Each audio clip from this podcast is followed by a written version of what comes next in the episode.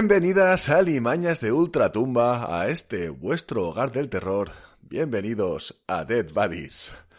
Hoy os traemos un programa especial, no es temporada 2, repito, no es temporada 2, seguimos en reformas.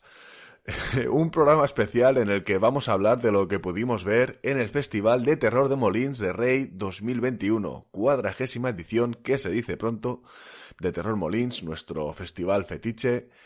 Y para ello nos hemos reunido aquí nuestra flamante catedrática del Jumpscare, Isa Espinosa. Hola a todos.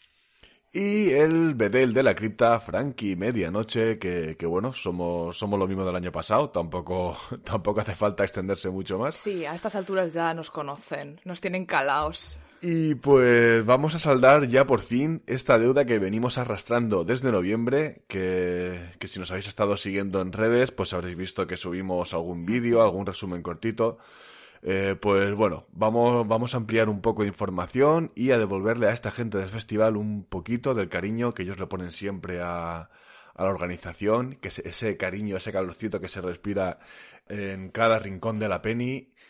Y pues lo vamos a hacer en forma de podcast, que, que bueno, que al final es lo que hacemos. Claro, y sobre todo porque ya llevábamos unos cuantos meses sin grabar y nos sentíamos un poco en deuda con vosotros y yo sobre todo me quiero disculpar porque aquí la culpa de que no se esté grabando es mía, así que me disculpo también en de forma verbal. Para volveremos, volveremos cuando la vida me dé un poco de, eh, no sé, de descanso y de, y de tiempo, mis vidas, pero por ganas no, no es, ¿eh? Volveremos y con molta fuerza.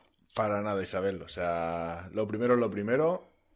Y ahora cuando, cuando- lo, lo que pasa es cuando termines el doctorado va, va a haber que subirte el sueldo mm, acorde a tu a, a tu nueva Si me voy a ir al paro. digo, eh, el sueldo del Ay, podcast. O sea, lo, lo- de fuera cada uno se la apaña, ¿sabes? Pero- Ya mi dedicación, de- dedicación completa va a ser esto. No, no, no. En el fondo seguiré haciendo cosas, pero ¿Te imaginas? eso. ya veremos. Es que no, no voy ni pensarlo, ¿eh? Nada, nada. Vamos a centrarnos en el presente y, Sí. y a pasar un buen ratico como siempre que siempre que pasamos aquí con vosotros. Y nada, o sea, ¿qué, qué hablar? ¿Qué, qué es, ¿Qué es Molins? ¿Qué es, ¿Qué es el Festival de Terror de Molins de Rey? Bueno, me voy a permitir introduciros a este festival que tenemos en tan alta estima, en caso de que no lo conozcáis, que probablemente sí. Pues el Festival de Molins de Rey es un festival nacido en 1973, o sea, ya tiene sus añitos, cuando un cine local creó las 16 horas de cine, ni más ni menos, ¿no? El primer maratón de género del Estado. Al poco tiempo ya se pasó a unas 12 horas un poco más digeribles, ¿no? Que también son, son largas a veces, pero Es que, ya claro, son, ¿no? Nosotros con 12 horas ahí subando la gota gorda para no dormirse, imagínate 16. Eh, eh, eh, brutal, no sé si podría, la verdad. Y bueno, es una maratón muy especial para nosotros y en general con performances de, por medio. Performances que realmente nunca sabes si están yendo acorde o si se están yendo de madre, ¿no? No sabes si levantarte a intervenir y la barrera entre la interpretación y, y la realidad es un poco difusa, ¿no? A mí me dan ganas de levantarme en plan de, eh, con lo cual eso quiere decir que lo hacen eh, genial. Y bueno, durante los años 90 sufrió un parón, pero se recuperó la tradición en los 2000 convirtiéndose en un, en un festival eh, con todas las letras, ¿no? Y incluyendo el visionado de películas eh, los días previos a, a, las 12 horas, que es el sábado, ¿no? De esa semana. Y nada, hasta, hasta hoy, después de evolucionar durante estos últimos 20 años, se ha convertido en el punto de referencia del cine de terror de Europa y en nuestro festival eh, fetiche, ¿no? El que más amamos, nuestro festival por excelencia y donde se fraguó este proyecto de, de Dead Buddies. Ahí nacimos nosotros, ¿no? Pues Así que eh, yo creo que hablo en nombre de los dos, que por eso le tenemos tanto cariño y apreciamos eh, muchísimo el trabajo que desempeñan, la pasión que se destila esos días. Y, y bueno, también tenemos en muy alta estima al presidente de la asociación, que le mandamos un beso desde aquí, ¿no? A, a Roger Sabat, que cada año nos introduce a las distintas películas y al que queremos mucho, ¿eh? Not sponsored, lo tengo que decir. Estos son sentimientos reales, feelings reales, Sí. ¿vale? Porque, porque ni siquiera lo sabe. O sea, él, está recibiendo este mensaje ahora igual que vosotros. Si es que, si es que lo escucha. Pues si es que lo escucha, no, porque por supuesto que lo escucha. el fin le llega. Eh, igual que te pueden hacer vudú, también eh, si Sí. alguien te tira amor y tú no te enteras, yo creo que, que le Qué llega. bonito. Y nada, desde Dead Buddies eh, les mandamos un abrazo muy fuerte, mucho ánimo para continuar así, porque es un algo que hacen también eh, por, amor por amor al arte, al cine, ¿no? Y, bueno, y nada, que Visca Molins, coño, os como la cara, bonicos, no sé qué más decirles, es que me los, me los como. Sí, sí, de verdad, es un festival que para nosotros es muy especial, para mí también personalmente, porque eh, básicamente mi amor por el cine de terror se acrecentó y, mm, eh, fermentó gracias a este festival. Y claro, de ahí pues ya pues eh, fuimos fuimos mirando más películas, tanto Isabel como yo, nos fuimos realimentando uno al otro con recomendaciones. Y, de esas charlas salió la idea de decir, oye, ¿por qué no grabamos esto? Y aquí estamos, grabando esto. Eh, ¿Cuántos años llevas yendo al Festival de Molins, Frankie? Pues yo la, primera vez fue en 2015, que fui, fui a las 12 horas simplemente. O sea, me enteré el mismo sábado de las 12 horas por la mañana por Twitter. Me salió pues algún mensaje de la cuenta de Terror Molins. Últimas entradas disponibles. Y dije, coño, ¿esto qué es? No tenía nada que hacer. Me voy para allá. Eh, son cosas de estar en una ciudad nueva sin amigos, que no tienen nada que hacer. compré, compré las entradas y me fui para allá. Y, desde entonces, pues no he fallado. Eh, siempre que se ha hecho festival presencial he ido y cuando ha sido online, pues he intentado disfrutar online de todas las que, de todas las que he podido cazar. Eh, ya hacía con este tema que, que, que traíamos pendiente, ya hacía, tuvimos el año 2020 que no estuvo a punto de hacerse y poco antes se tuvo que, se tuvo que cancelar. Hmm. Eh, y nada, o sea que teníamos muchísimas ganas de, volver en realidad. Y, Totalmente. Y bueno, y la verdad es que lo hemos gozado, lo hemos disfrutado muchísimo. Sí, sí, no sé si ha sido por el parón o por la combinación de películas que ha caído justo en el viernes y sábado de las 12 horas, o también porque este año nos han dado, especialmente en medio, porque cuando llegamos a hacer cola para entrar, había un concierto. O sea, eh, oh. todo lo que nos gusta combinado en uno. Y también este año no teníamos que hacer cola para entrar y coger sitio porque, por suerte, por desgracia, con el tema del COVID este, pues ya teníamos el asiento asignado. O sea que si necesitan feedback, yo esto lo mantendría para años venideros, aunque ya volvamos a la completa normalidad y tal. Eso de tener más libertad a la hora de llegar y no tener que hacer cola varias horas y luego comerte las 12 horas eh, está, está muy bien, ¿sí o no? Está bien, está bien. Eh, pero tampoco le vamos a meter presión. O sea, vosotros hacedlo como queráis, pero hacedlo, ¿eh? O sea. Totalmente. Si, queréis quitar, si queréis quitar los, asientos nominales, los quitáis, pero, pero, pero hacedlo. O sea, que, que, no. O sea, otro año como 2020, no, por favor. Ya. Y, y el, el, toquecito de, del, del concierto previo estuvo muy bien ahí con las cerves. Es como, qué ganas de, de todo mm. eso de verdad. Pues otros años también ha habido, este año ha fallado, pero otros años también ha habido una ruta de tapas que los bares del, los ah. diferentes bares del pueblo, pues se. Es verdad. Se es verdad, en 2019 fuimos. Se animaban a hacer alguna tapita con, con, así con temática, con temática terrorífica también, así algo, que parecían mm. como ojos, o, pues siempre había algo, algo curioso de ver, algo, cosas muy buenas de comer. Y bueno, al final es es, un, es un festival que, el pueblo de Molins acoge con mucho cariño y en estas cosas pues se, nota. Eh, también hay pues actividades para, para profesionales, para gente que se, que se dedica o es aficionada a, la parte creativa del terror. Eh, hay también cosas, eh, sesiones para niños, actividades también para niños. También han metido una sección de, juegos, juegos de mesa con temática de terror. Eh, siempre van innovando, se van adaptando y la verdad es que es un, es un festival bastante bastante completido, bastante disfrutable. Es como, es como un Sitges en miniatura. O sea, yo eh, he, estado también en Sitges así, pero quiero decir, el amor que le tengo a Molins es diferente porque lo, lo, noto, o sea, es como más personal, o sea, lo, siento como, como más mío. O sea, es una pasada, es una barbaridad de festival, pero en Molins se nota un calorcito especial. Sí, es, es, muy familiar, aunque no deja de ser un festival con todas las letras, como he dicho, y es grande y es, eh, o sea, es, es, muy potente, te lo juro, pero cuando llegas allí hay una Hermanor ahí que yo, no sé explicarlo. A mí me gusta mucho, de verdad. Y nada, o sea, también así últimamente, son unos años para acá, eh, eh, para ser un poco más justos con las películas que se presentaban y al concurso y esto, han dividido eh, un poco el festival también como en secciones.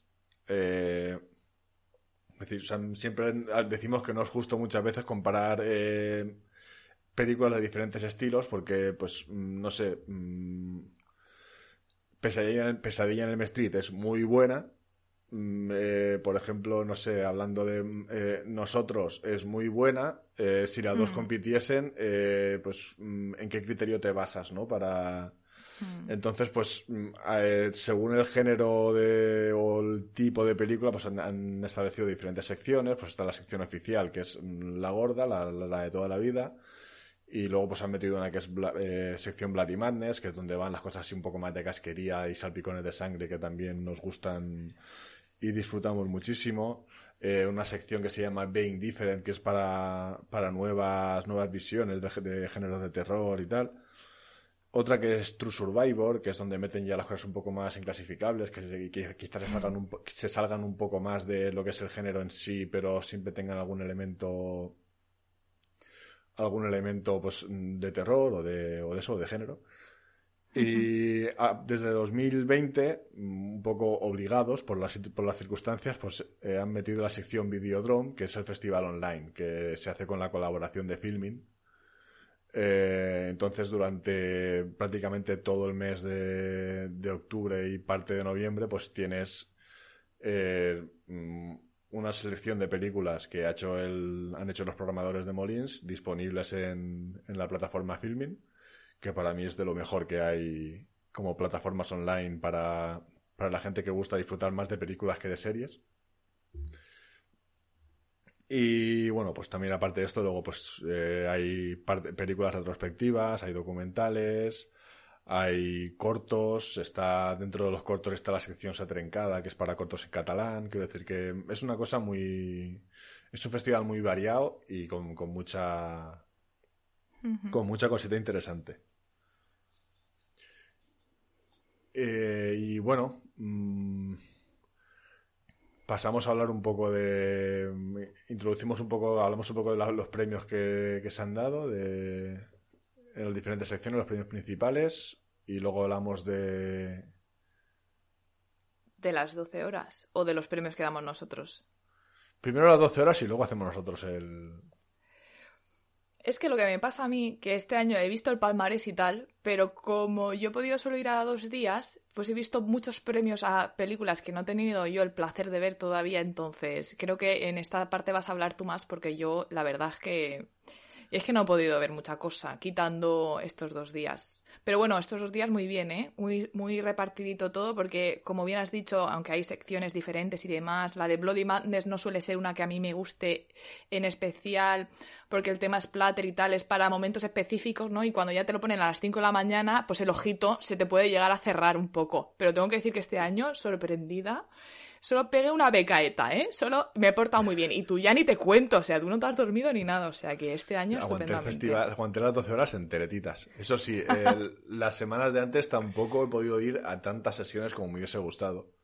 Ya. Y este año ha pasado una cosa con los premios, que es que eh, los premiados de la sección oficial, los que se han llevado los premios más gordos, eh, han sido películas que se han puesto en la sesión de las cinco y media, que es una sesión a la que yo no soy no puedo llegar por tema de porque termino de trabajar a las seis. Claro. y, no, y no he visto ninguna. O sea, me las he visto a posteriori, a posteriori sí que me he visto me he visto la ganadora del festival. Eh, simplemente por curiosidad, porque coño, ya que ha ganado voy a verla, porque cuando, cuando vi el palmarés dije, joder, no he visto ni una, tío. O sea, ya, tío. No, sé, si es el mismo festival al que he ido. Ya. Y, sobre todo cuando lo comparo con, por ejemplo, 2018, que, que justo se ve que las películas de las 12 horas pues fueron muy buenas y acabaron muchas en el palmarés, entonces como que no me sentía tan apartada, porque a mí me gustaría cogerme el mes de noviembre a mí de, de libre, ¿sabes? Y irme para allá y verlo todo, pero es que solo puedo llegar al fin de, así que... Sí que es cierto que este año eh, eh, lo que viene siendo la maratón ha estado muy bien, pero no ha recibido tantos premios como yo pensaba que iba a recibir, ¿eh? Mm, eh sí, sí, la verdad es que ya te digo. Mm, ha habido mucho premio de sesión de, de cinco y media. Eh, y también me he dado cuenta que, por ejemplo, de la sección Being Different no he visto nada. Por Eh, ahora. Y de True Survivor tampoco. Porque True Survivor, eh, la mayoría, el grueso de las de True Survivor las han puesto en la, en la segunda sede que, que, tienen este año. Porque este año estaba tanto el Teatro de la Penny, que es donde las Mm. hace normalmente, como una segunda sede que es donde se hacía. Creo que este año era donde se hacía originalmente las, de- las 16 horas. Eh, y claro, como coincide en horario, eh, más o menos tienes que mm, eh, Elegir. un sitio u otro. Sí que es cierto que el, el- el- en el otro sitio, en la otra sede, eh, algunas de estas sesiones tenían eh, beer and snacks eh, o bebida y snacks gratis eh, con la entrada. Eh, Uy. Tengo curiosidad de ir solo por esto para ver, para ver cómo, cómo está el tema, pero, pero claro, al final pues mm, no, no, no se dio. O sea, es- Claro. pude ir a lo que pude ir y pues no, no se ha dado. Hombre, claro. Pero con lo que nos gusta a nosotros el comercio y el bebercio, pues Ay. anda que no. Pero es- esto se está cogiendo ya tintes de festival que te toca elegir el, el escenario al que tienes que ir, ¿eh? Sí, y hay muchas sí, veces sí. que te cuesta. No, no nos hagáis esto. Se está poniendo ya como, como si fuera el resu, que te toca. ¿Qué nos pasó? pone ¿Qué nos seria tocó? la cosa. ¿Es, es, Slipknot y quién a la misma hora que nos tocó saltarnos el concierto? No sé, una cosa criminal. ¿Era que Millen Collin, puede ser? Sí. Oye, y vimos un, tra- un trocito de Millen Collin porque son Hombre. unos papitos y se lo merecen. O sea, no puedes ir y no verlos. Y luego ya nos fuimos. Lo, lo vimos todo. Y La- la, conseguimos cosa es ¿eh? organizarse bien. Hombre y tant, el tesoro. Ay. Eh, bueno, eh, volvemos al- a los festivales de cine. Venga, Eh, cuéntanos qué ha ganado.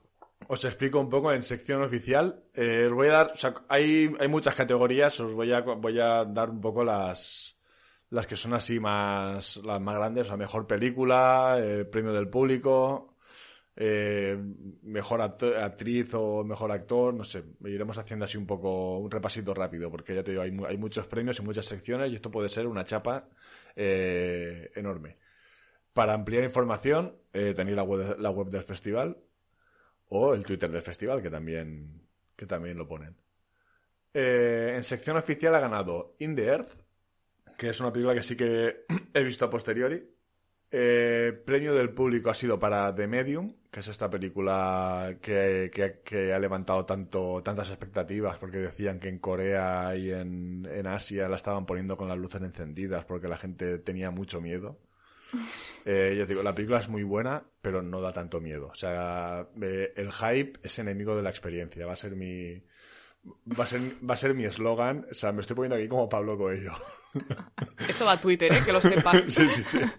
Pero, pero quiero decir, o sea, las expectativas al final mm, te hacen disfrutar de la película eh, con, con un prejuicio que tú has creado. O sea, no te hacen disfrutar de la película conforme es, sino como tú esperabas verla. Y eso eh, muchas veces juega a favor y muchas veces juega en contra.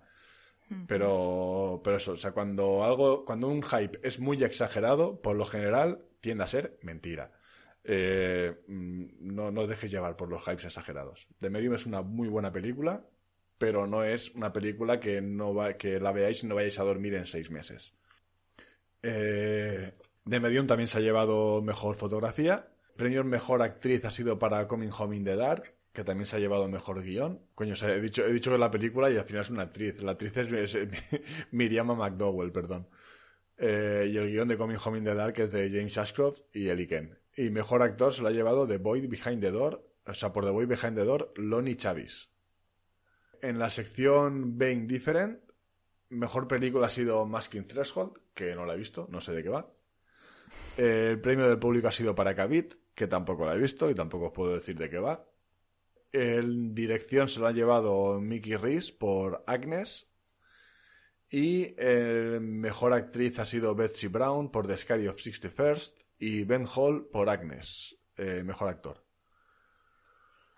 Luego, en la sección Bloody Madness, que es esta de la casquería y el, y el splatter y la sangre, que aquí sí que, sí que he visto alguna. Eh, mejor película ha sido The Spine of Night y yo estoy de acuerdo, aunque no las haya visto todas, es una película que me ha gustado mucho. En mejor dirección se la han dado a VHS 94, que bueno, son seis o siete directores, o sea que es difícil es, difícil decir a quién a quién se lo han dado porque bueno, si, conocéis la saga de VHS, pues mm, eh, ya sabéis que son es una es una colección de, de seis, o sea, cinco, cuatro, cinco, seis micropelículas en una película y te las ponen ahí como un único producto pero cada, cada uno la ha dirigido una persona. Pues mm, es un premio, no, sé a cuánto, cuánto del premio salen por cabeza, realmente. Eh, y el premio del público se lo ha llevado La Criada, que también me gustó bastante, también la vi. Y en Mejor Actriz se lo ha llevado la actriz de La Criada, Ploy Sornarin. Y Mejor Actor se lo ha llevado Su Chiang Wong por eh, The Sadness, que también la, la vimos en las 12 horas que es esta de los de los zombies rabiosos, bueno, que no son zombies, que son gente, gente que se le va la, la perola y empieza a matar a mucha gente y, ya que yo es un despiporre.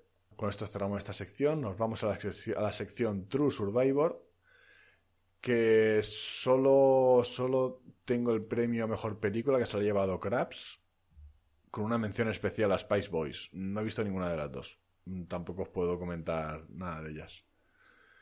Y en la sección Videodrome, ya para cerrar, eh, mejor película se ha llevado Death of, a Blogger, eh, que está, mm, yo la vi y personalmente mm, a mí no me pareció la gran maravilla, pero bueno, ya hablaremos de ella un poco más adelante en el programa. El premio del público se lo ha llevado Nocturna al lado A, La Noche del Hombre Grande, que no la he visto. Eh, y luego, mejor actriz se lo ha llevado Gillian Wallace, Howard por I Blame Society, que sí que la he visto y esta sí que me pareció una pasada de película. Y mejor actor se lo ha llevado Pepe Soriano por eh, Nocturna lado A, La Noche del Hombre Grande. Lamento no poder ampliar información de las películas que no he visto, pero es que mm, las iré viendo porque sí, sí, sí. Si se llevan un premio aquí. muchísimo contenido, ¿eh? si se llevan un premio aquí es mucha garantía. O sea, es, que, es que el festival, o sea, he puesto a mirar la lista de películas y es que no te la acabas. ¿Estas películas que están premiadas también son las que están en filming durante todo el mes? ¿Hay alguna. ¿Están incluidas en los premios? En filming eh, son las de la sección Videodrome. Eh, lo que mm. pasa es que eh, ya no están alguna que se ha estrenado en. que sí que se ha visto en Molins, eh, sí que la han puesto ya en, en filming como, como ya fija en la plataforma. Como es eh, Violation, que la pusieron. Esta entró fuera de concurso. Entró el domingo, el primero de los domingos fuera, fuera de concurso. Y está puesta en la plataforma y se puede ver. Y de todas formas, eh, normalmente durante el año, o sea, de aquí a, durante este lo que queda de 2021 y 2022, mm, más de una película de estas seguramente aparecerá por, por filming, porque al final Seguro. al final es una es una plataforma que, que, cuida mucho cuida mucho el cine menos comercial y, y la verdad es que los los fanses lo agradecemos. claro que sí. Y eso, o sea, nada, eh, es que, claro, yo pude ir unos cuantos días antes, con lo cual vi más películas, pero Isabel solo vino a las, a las 12 horas y a la, la de clausura. que ya está Así ¿eh? que, no sé, o sea, hacemos, hacemos un repasito de las 12 horas y festival, ahí la, la ceremonia de clausura. Y luego hacemos una sección especial, lo que Isa no ha visto. lo que Isa se perdió. y, y, explico un poco muy por encima las películas que, que, que pude disfrutar. Claro. Claro que sí. Pues si quieres comienzo con el, mismo viernes, con la sesión de clausura, ¿no? Que, que, teníamos un corto y la película final, ¿no? La de clausura, la buena. Y bueno, el corto a mí me sorprendió muchísimo. Voy a explicaros así por encima de qué trata, ¿vale? Sin spoiler ni nada, a ver si os gusta. El corto se llama Estás muerta, Len y el director es Michel Blanchard y trata sobre Maxime, que es un joven que busca pues pasar página tras la muerte de su novia Len. Esto no es spoiler, esto empieza así ya, ¿eh? va, va a saco. Y nada, el, el pobre chico sigue viéndola en forma de fantasma, lo cual hace que no pueda continuar con su vida normal en muchos aspectos, en muchos sentidos. Y pues nada, siguen teniendo planes juntos y como si nada hubiera pasado, ¿no? Pero que la chica, eh, la chica está muerta, esto es así. Entonces, cuando finalmente Maxim se, se decide a poner punto y final a su relación, pues, pues eh, a Aileen no le, no le parece correcto porque una relación es de dos personas, ¿no? Y ella tiene algo que decir al respecto. Y, bueno, hasta aquí os puedo contar. La verdad es que yo lo recomiendo muchísimo, me pareció muy divertido, mucho humor, aparte de amor, fantasmas y, sentimientos.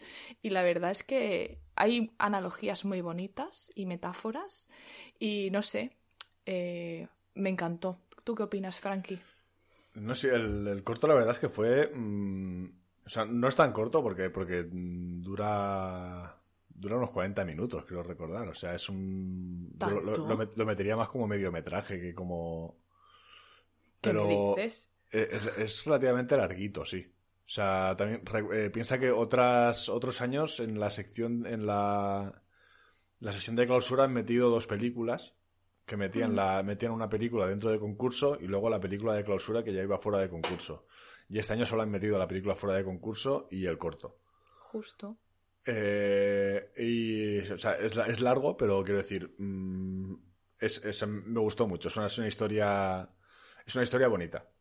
O sea, hmm. es una historia, pues, que, que te hace, mm, te hace pensar y te hace reflexionar y, pues, mm, fue un buen, un buen preámbulo para lo que venía después. Que lo que venía después sí que mi mente no estaba preparado para ello. O sea, sí que, sí que había, había recibido todo ese hype que hemos dicho que es enemigo de la experiencia, me había decidido cerrar al hype ciérrate a la fuerza. Pero no sé, estuvo muy guay como antesala, ¿no? Porque normalmente los cortos, al ser tan rapiditos y tal, pues te esperas algo así más llamativo, quizá un poco más de splatter y demás, o más centrado en, el terror. Pero este, este corto, aparte de tener elementos de terror y demás, como que se centra mucho en, el mensaje, en las metáforas, en lo que es perder a alguien e intentar continuar con tu vida y las adversidades y las dificultades que tienes. Entonces me pareció muy profunda, muy deep eh, para ser así el corto de del último día de clausura, pero muy, muy guay, ¿eh? ¿eh? Recomendable. Y se me pasó como si fueran 20 minutos, ¿eh? Yo, 40 me has dejado loca, la verdad. No, fue, o sea, igual, estoy exagerando, pero sí, quiero decir, o sea, se me hizo larguito en, el sentido, no de que se me hiciera pesado, sino porque sí que es, como tú has comentado, otros cortos van mucho al, a, algo inmediato, a confiar todo en un desarrollo breve y un punch final. Y, este sí que es como mm, muy elaborado, muy bien construido, o sea, tiene un planteamiento eh, de una duración eh, mm, considerable, eh, tiene un nudo y tiene un desenlace, mm, pues quiero decir, está bien construido, está es una historia completa en sí, o sea, no, no, es, no es, simplemente un, una, un gag, una escena, un, o sea, es una historia completa. Está, está aquí Film Affinity ayudándome y eh, eh, gano el premio de acercamiento a los minutos, son 24, ¿eh? Igual se te hizo a ti más largo, pero vamos, que está muy bien, eh, la verdad. Una media horica. Y luego ya la película de, de, cierre, ¿no? De clausura, que te dejo a ti que nos introduzcas al argumento porque te encanta, te encanta, te encanta. Entonces eres tú el que la tienes que describir. Mm, eh, vamos a ver, si queréis, si tenéis pensado tener hijos, eh, no los tengáis. No, no, veáis esta película porque, porque igual después de ver la película os lo, pensáis. Eh, quiero decir, mm, la película, he, leído por, por, Twitter gente diciendo, no es que la película, es que muestra escenas excesivamente crueles, muestra tal, sí. Lo que pasa, o sea, es... Quiero decir, eh, si no te gusta la crueldad, has elegido el género equivocado. Eh, eh, quiero decir, em, quizá impacta mucho porque es una película protagonizada por niños y no estamos acostumbrados a ver a los niños o a imaginar a los niños, aunque en el fondo sabemos que todos hemos sido bastante hijos de puta. Bueno, habla por ti, ¿eh? Yo era muy buen chiquito, ¿eh? Pero quiero decir, o sea, todos hemos tenido, todos somos, sabemos lo que niños hacían. Ya. Niños del cole y niños del barrio. todos sabemos que, mm, que algo hay. Pues imagínate si estos niños, eh, además, pues, mm, tienen alguna, alguna capacidad de mm, hacer ir más allá en sus maldades. Qué sutil estás siendo. Yo pensaba que lo ibas a contar directamente. Eh, voy a intentar no contar nada. O sea, voy a intentar que la gente simplemente vaya eh, lo más de vacío posible. O sea, la película va sobre, sobre una niña. O sea, que va a pasar el verano, o sea, es, una niña noruega y van a pasar el verano a un, bueno, se mudan en pleno verano a un, a un complejo nuevo de apartamentos con su madre y su hermana que es autista y entonces pues tiene que, mm, entre los pocos niños que no se han ido de vacaciones, tiene pues que hacer nuevas amistades. Y pues entre estos niños está por un lado Ben y por otro lado Aisha, que son un poco eh, el niño hijo de puta y la niña buena. Eh, quiero decir, eh, no quiero contar mucho más. a mí me ha parecido una auténtica pasada de película. Eh, eh, quiero decir, mm, luego si, si, hacemos como un... es, que, es que tengo como una, como una analogía con una película que ya se ha hecho. Y no sé si, si sería como mucho spoiler hablar de ellas, porque al final... Mm, es, es, que no sé si, si, si hasta dónde llega el argumento y a partir de dónde es spoiler. Porque, bueno, realmente es argumento, ¿no? Quiero decir, los niños tienen alguna especie de poder. Sí, dejemos en que hay un elemento sobrenatural en la historia, porque si no, no tendría nada de terror, aunque a mí los niños me dan bastante miedo, eh, lo tengo que admitir, bien lejos, nada, es broma. Pero, pero sí, yo creo que si decimos que tiene algo de sobrenatural o de algún... Con eso es suficiente. Entonces, no sé qué analogía pretendes hacer y pues cómo de, de revealing es esa analogía. La analogía es un poco eh, eh, Brightburn o El Hijo, pero bien. O sea, no sé si habéis visto El Hijo, pero, o sea, quiero decir, El Hijo de, la gran... Mm, esto, el, guionista que nos metió esta pedazo de basura de... Eh, pues, em, quiero decir, una premisa muy similar, pero ejecutada de una forma Mm, para mí, mm, espectacular. Quiero decir, eh, si tienes el estómago delicado, posiblemente no sea tu película. Tampoco me parece tan fuerte esa eh, tampoco, me parece, tampoco me parece tan fuerte, sinceramente. Quiero decir, eh, hemos visto cosas mucho más fuertes con, en otras circunstancias y la gente no se ha escandalizado tanto. pero, pero bueno, quiero decir, mm, o si, tenéis pensado tener hijos mm, y no queréis arrepentiros, no la veáis. Y si todavía, y si, eres y si eres el miembro de la pareja que no quiere tener hijos, ponle, ponle a tu pareja eh, la película y mira, mira, mira, mira.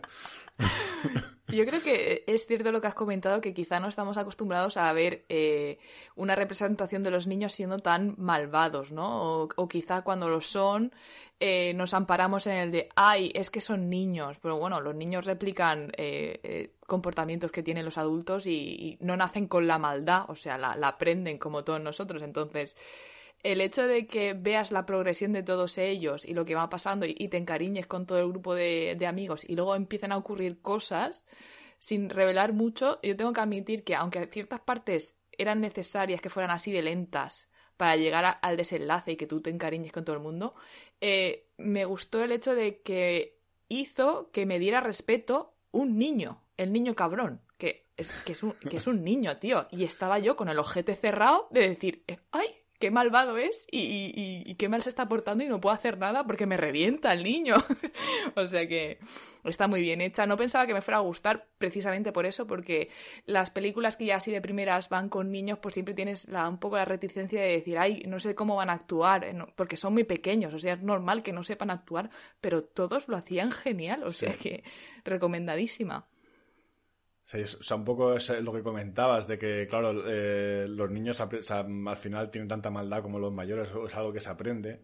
O sea, yo creo que lo que realmente se aprende es, es un poco eh, o sea, a distinguir el concepto del bien y del mal. Quiero decir, todo el mundo, o sea, todos los niños, o sea, todo, todo el mundo nace con la capacidad de hacer el bien y el mal y al final el madurar, crecer, es es una forma de aprendizaje, es una forma, o sea, es un prueba-error de... Eh, o sea, los niños de primeras no saben que están siendo crueles muchas veces. A lo mejor cogen un perro y le pegan un estirón del rabo y el niño no sabe que está siendo cruel.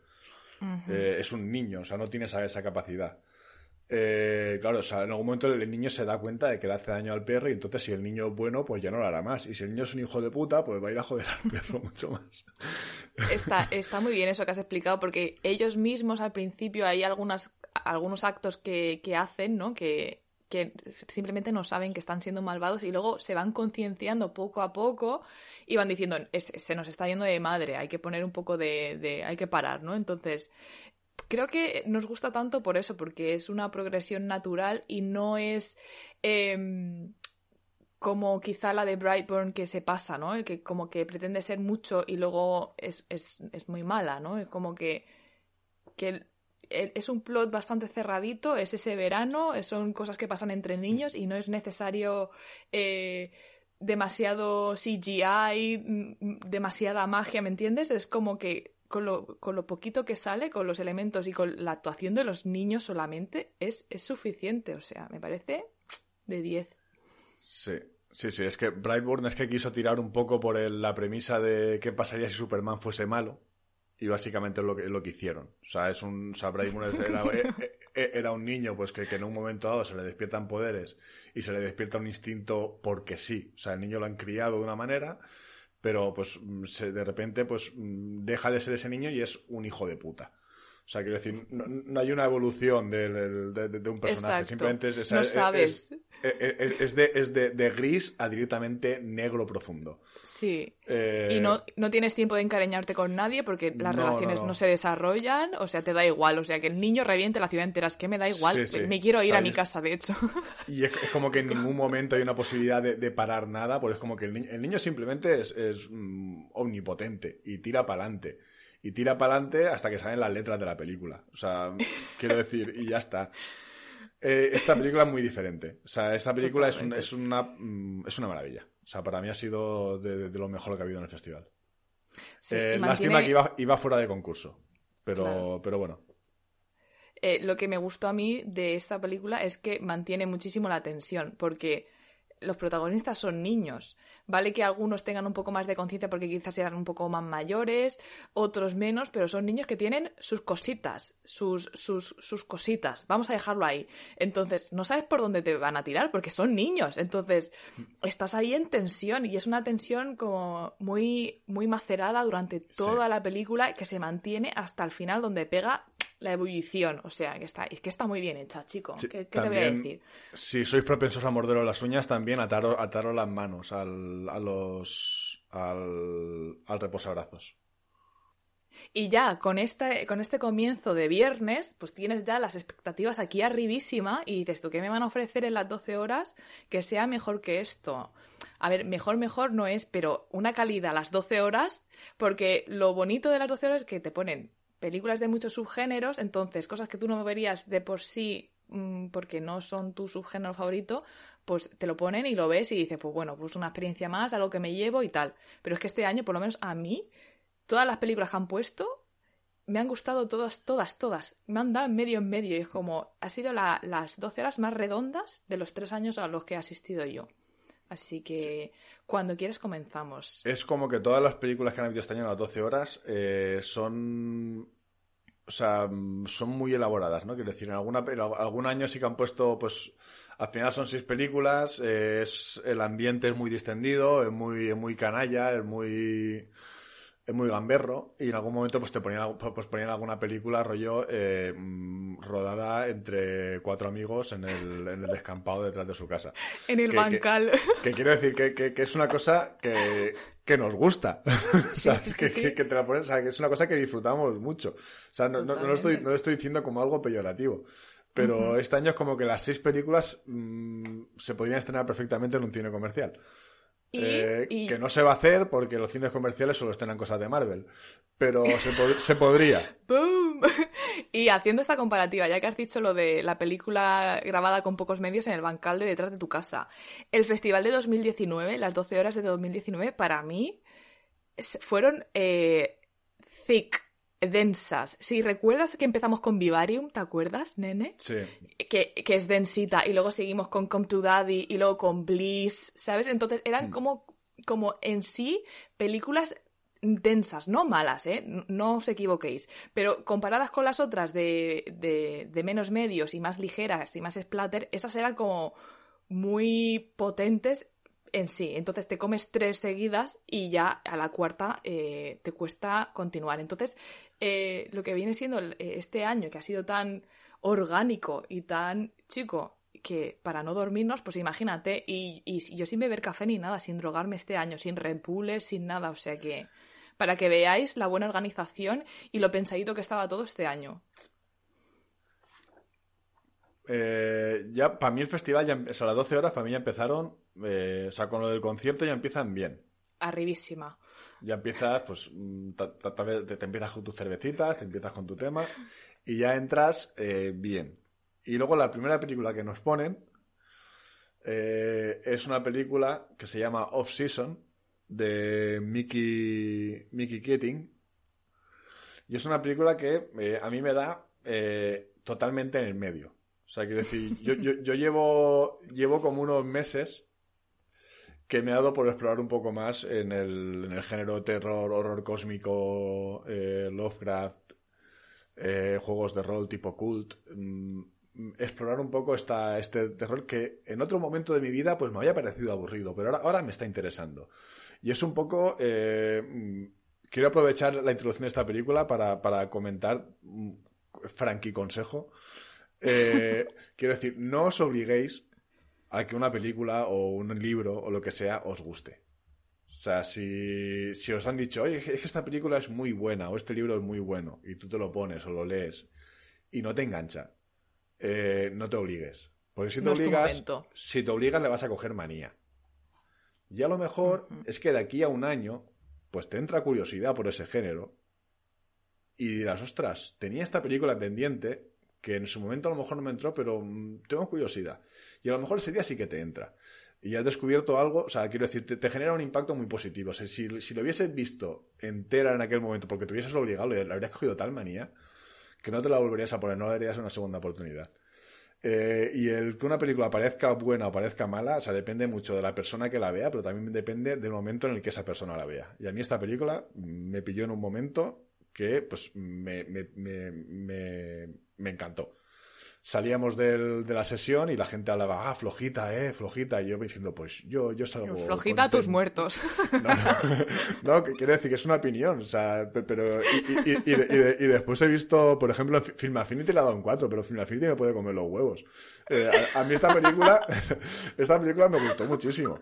Me encanta porque digo yo, eh, flojita a tus muertos y tú no, tal, las opiniones, tal, pero Film Affinity al 4 no lo paso. es que claro, es que Film Affinity es el enemigo y, luego el, público, pues el público es soberano. O sea, y todo el público, con el público no te puedes meter, pero con Film Affinity como ente, porque Film Affinity, los fans del terror sabemos que Film Affinity tiene algo contra nosotros. Eh, y entonces, pues, mm, a Film Affinity ni agua, o sea, aquí ya de huello, ya sabéis que somos muy anti Film Affinity. Porque Film Affinity es anti nosotros. O sea, la guerra la empezaron ellos. Ya, ya lo sé, ya lo sé. Pero bueno, ahora seguro que explicamos a la audiencia por qué es tan especial para nosotros en particular, para Moatros, y seguro que lo entienden, sin desvelar mucho. Pero... voy a ello, ¿eh? eh Off-Season la, la, protagoniza Marie. Y Marie, pues recibe una carta eh, de unos notarios pidiéndole que tiene que ir rápidamente a la isla donde nació su madre, donde nació y creció, y de la que escapó y donde no quería que la enterrasen eh, la acabaron enterrando allí y recibe una carta diciéndole que alguien ha profanado la tumba de su madre y tiene que volver al pueblo pues para arreglar unos papeles y para ver qué cojones ha pasado. Eh, convence a su a un amigo eh, barra exnovio barra es una relación que no se explica pero es como que entre ellos hay algo hay algo ahí que es rara eh que no está resuelto. Sí. Y nada pues llegan al pueblo eh, el pueblo pues, es una isla que se comunica con el continente por un, por un puente. Antes de entrar, el tío del puente le dice, oye, o sea, esta isla ya sabéis que se cierra mm, en temporada baja, o sea, para el turismo. Es, como, es como nuestro pueblo. Me riendo justo. Como, la gente, como, la gente, de fuera se, se, piensa que nuestro pueblo es un pueblo de playa, la gente se piensa que en el pueblo en playa, o sea, la gente que los turistas muchas veces le piensan que, que, la gente, pues, mm, a la gente del pueblo la ponen en verano y en verano la quitan, la guardan en un almacén y luego la vuelven a poner. Pues este pueblo es un poco así, o sea, en la vida real. O sea, este pueblo es como que en temporada alta, cuando es verano y tal, pues bajan el puente, llega la gente. Eh, y cuando se van los turistas, pues quitan el puente y se queda la gente allí en, en su isla y, y se quedan ahí. Y entonces, pues llegan justo en el momento que se va a cerrar al día siguiente y dicen, oye, date vida con esto de encontrar al, tío del cementerio y mirar lo de tu madre porque eh, mañana por la mañana se levanta el puente y ya toma por saco. Eh, y nada, pues llegan allá al pueblo y en el pueblo pues la gente digamos que ni se muestra muy colaborativa ni se muestra nada amable con los extranjeros. Eh, y es como comenté un poco en el vídeo de, de en el vídeo que, hicimos de, mini crítica al salir de, la película. Em, pueblo de pescadores que parece que tienen algún secreto entre ellos y no les gustan los extranjeros. Eh, no hace falta que dices nada más. Eh, quiero decir, eh, me gustó muchísimo. Eh, a los que no os diga esto nada, pues mm, vedla por curiosidad y a los que os diga algo y os interese, pues aquí tenéis mm, un producto de algo que no, mm, no se lleva muchas veces al cine con éxito y para mí esta vez se hace con éxito. Cabe destacar que a esta película le han dado la mención especial a mejor atmósfera. Y como comenté yo en el mini vídeo de Instagram, que lo tenéis guardado en destacados, es terror ambiental. Entonces, si no te gusta ese rollo, pues igual te parece una película aburrida, que yo creo que es lo que le pasó a mucha gente que va a las 12 horas, que quiere sangre y vísceras y, que, y, cosas así más, eh, no sé, quizá más, más un poco más llamativas, ¿no? Pero que esta película está muy bien hecha y, y bueno, los paisajes son preciosos y casi que te da más miedo la isla en sí y, los paisajes y lo que no ves y la, sensación que te transmite el pueblo que, los monstruos o lo que, o lo que esté pasando sobrenatural allí. Y bueno, quizá lo único que no me gustó un poco de la película, o, o, que quizá no terminé yo de entender, era la relación esa que tiene con el amigo con el que va a la isla. Y también que no vi yo el paso del tiempo a través de la protagonista. No vi que la ropa se le... porque la chica le pasa de todo, obviamente, y tiene que ir corriendo por los bosques y tal, y yo recuerdo verla a la chica muy mona, que no pasa nada, o sea, la chica es monísima, pero como que echaba un poco de menos verla un poco más, que la ropa se, se rompiera o quizá lo que sea para ver un poco el paso del tiempo, porque en realidad no sé cuánto tiempo se tira en la isla. Y, igual es a propósito, para que tú pierdas la noción del tiempo, pero ya te digo, eh, quizá a nosotros nos ha dado más en medio por los paisajes que nos recuerdan a nuestro pueblo y tal, y por las bromas que hacíamos durante la película, porque decían comentarios de lo de cerrar el pueblo, que te lo juro, ¿eh? Que suena a Foraster que viene y te dice, pero, pero aquí tenéis vida, o sea, en invierno estás aquí, de verdad. ¿Quitáis, el decorado y os vais. Esto es cartón piedra, el castillo de los moros y cristianos lo bajamos y detrás no hay nada. Buenísimo. Pero es eso, o sea, es un poco. El, tiene un poco rollo. Mm, el periplo que pasa a la chica es un poco rollo Silent Hill, porque es como que el pueblo pasan cosas raras, es, no, sabe muy bien qué, es real, qué se está imaginando, qué. Eh, y lo de la ropa yo simplemente no me fijé, porque, pues mira, soy básico y no me fijo en esas cosas, a lo mejor, no sé. Yo es que la vi guapísima y dije, ay, qué outfit, buenísimo. Es que va guapísima. Llevo una, una chaqueta de estas grandes, eh, va guapísima la chica y lo que pasa es que sigue guapísima todo el rato. Entonces no me pareció muy real, pero quizá es la percepción. Igual luego la vuelvo a ver y al final la chica está hecha polvo. Lo que pasa que, pues bueno, esa es la sensación con la que acabé yo. O a lo mejor necesitamos nosotros pasar por una experiencia similar para ver si al final vamos, seguimos bien arreglados o vamos hechos unos pistos. Yo es que no duraría ni 10 minutos, lo sé ya, ¿eh? en una película así. O sí, o sea, porque en las películas siempre el, que va de listo y dice, ah, este es el que va preparado, es el que palma. Y el, que se siente que no está preparado es, o sea, es el viaje del héroe, siempre, siempre ha sido así. Siempre... Ya, ya. Es que si empiezas ya arribísima y lo sabes todo, no hay, en realidad no hay viaje del héroe, porque no hay ninguna transición, no cambias pues mira, eh, no quiero pasar yo por unas, mm, algo así, ¿sabes? Que no quiero recibir yo esa llamada del señor del cementerio diciendo aquí tienes a un familiar que le han hecho polvo, pero bueno, ya veremos. Si tuvieras que elegir, si tuvieras que elegir una, como un ambiente, una película de terror que te tocara vivir, ¿Cuál elegirías? Quitando, obviamente, obviamente, la de zombies y viruses, que esa ya la hemos vivido todos por desgracia. Estoy, hasta, luego estoy farta. Estoy ya, estoy ya, de virus y de zombies. Estoy ya, o sea, no, no puedo más. No, no puedo más. Deixeu por favor. Yo creo que vampiros, tío. No sé por qué me choca a mí ese mundillo. Pero creo que se me daría bien. Es que con el tema vampiros es como. Mm, yo tengo el, tengo el esto de decir, es que. Ya. No estoy hablando de vampiros crepúsculo, chicos, ¿eh? No, no, me hagáis el meme. depende del clan que te toque, igual, igual prefiero ser vampiro, ¿eh? Yo estaba pensando más en Buffy cazavampiros. Yo creo que eso se me daría bien. ¿Sabes? Que ya tienes tú la técnica para matar al vampiro, tal, y tus cosas y tu grupo de amigos. Me gustaría. Eso sí que me gustaría. Y obviamente también me gustaría ser vampiro para eh, vida eterna, obviamente, y quedarme con esta cara así tersa siempre. Hombre, claro. Pues, pues ya, está dicho todo. Hombre. Yo, yo no lo sé, no sé realmente qué tipo de... Porque realmente no me gustaría, porque sé, que voy a morir si me pasa. Vivir una situación de película de terror, pero... Pero escucha, ya que te vas a morir, por lo menos disfrutar de, no sé, de tu propia película. Tener un continúe como vampiro, pues es como, hostia, pues guay, ¿sabes? Pasamos a película número 2 de las 12 horas. Vamos allá. La segunda película de, las 12 horas se llama We Need to Do Something y el director es Sean King O'Grady. Y bueno, la, película comienza con, una gran tormenta, ¿no? Que se avecina hacia una casa y, en esa casa hay una familia completa, ¿no? Eh, padre, madre, el hijo pequeño y la chica adolescente y, deciden refugiarse en un aseo interior, en un cuarto de baño interior que parece ser la zona más resguardada de la casa. Y, no tenemos mucha información sobre esa tormenta, pero sabemos que es de dimensiones, vamos, eh, gigantes y por eso han decidido meterse ahí. Tampoco muy preparados, he de decirlo, pero bueno, eh, sin más, eh, son americanos, ¿qué le vamos a hacer? Y bueno, la tormenta pasa y lo que ocurre es que mm, quedan atrapados en este cuarto de baño porque la, puerta se bloquea con un árbol que cae y a partir de ahí comienzan a pasar cosas y nuestra percepción del tiempo se, es que no lo puedes controlar, ¿no? La noción del tiempo.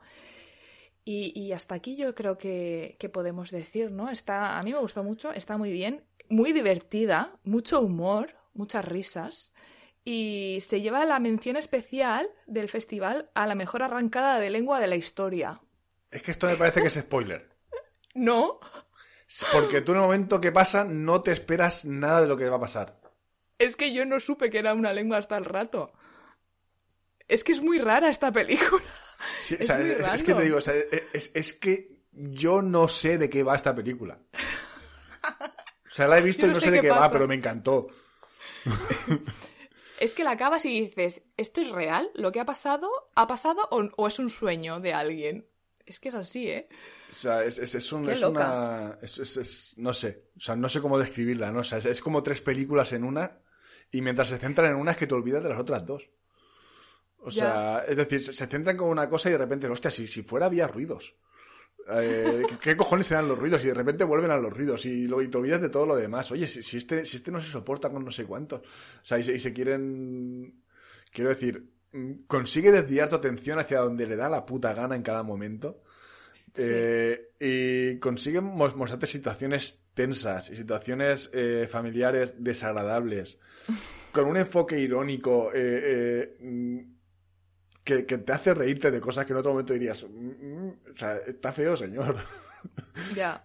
Eh, eh, no sé, no, sé qué vi, pero, pero, pero lo quiero volver a ver. Y muchas veces no sabes si eh, las amenazas que están sufriendo, porque empiezan a pasar cosas locas, ¿vale? Ellos se quedan atrapados y están atrapados mucho tiempo, no sabemos cuánto pero luego empiezan a recibir amenazas variadas, muy locas, de, distinta, de distinto ámbito, y no sabes hasta qué punto son reales o no. Luego hay algunas que sí que lo son, otras que está, está al final así un poco abierto, que ya es un poco más a, a, a, decisión de cada uno, ¿no? Depende de lo que opines, pero muy divertida. A mí, yo me lo pasé muy bien. Y mira que yo soy conocida porque los finales así abiertos no me gusten, que me gusta a mí una buena conclusión y que, y que haya, haya pues una cosa cerradita. Pero, ¿qué va? O sea, me, encantó, me gustó mucho y, empezar así de fuerte unas 12 horas, pues es, es brutal.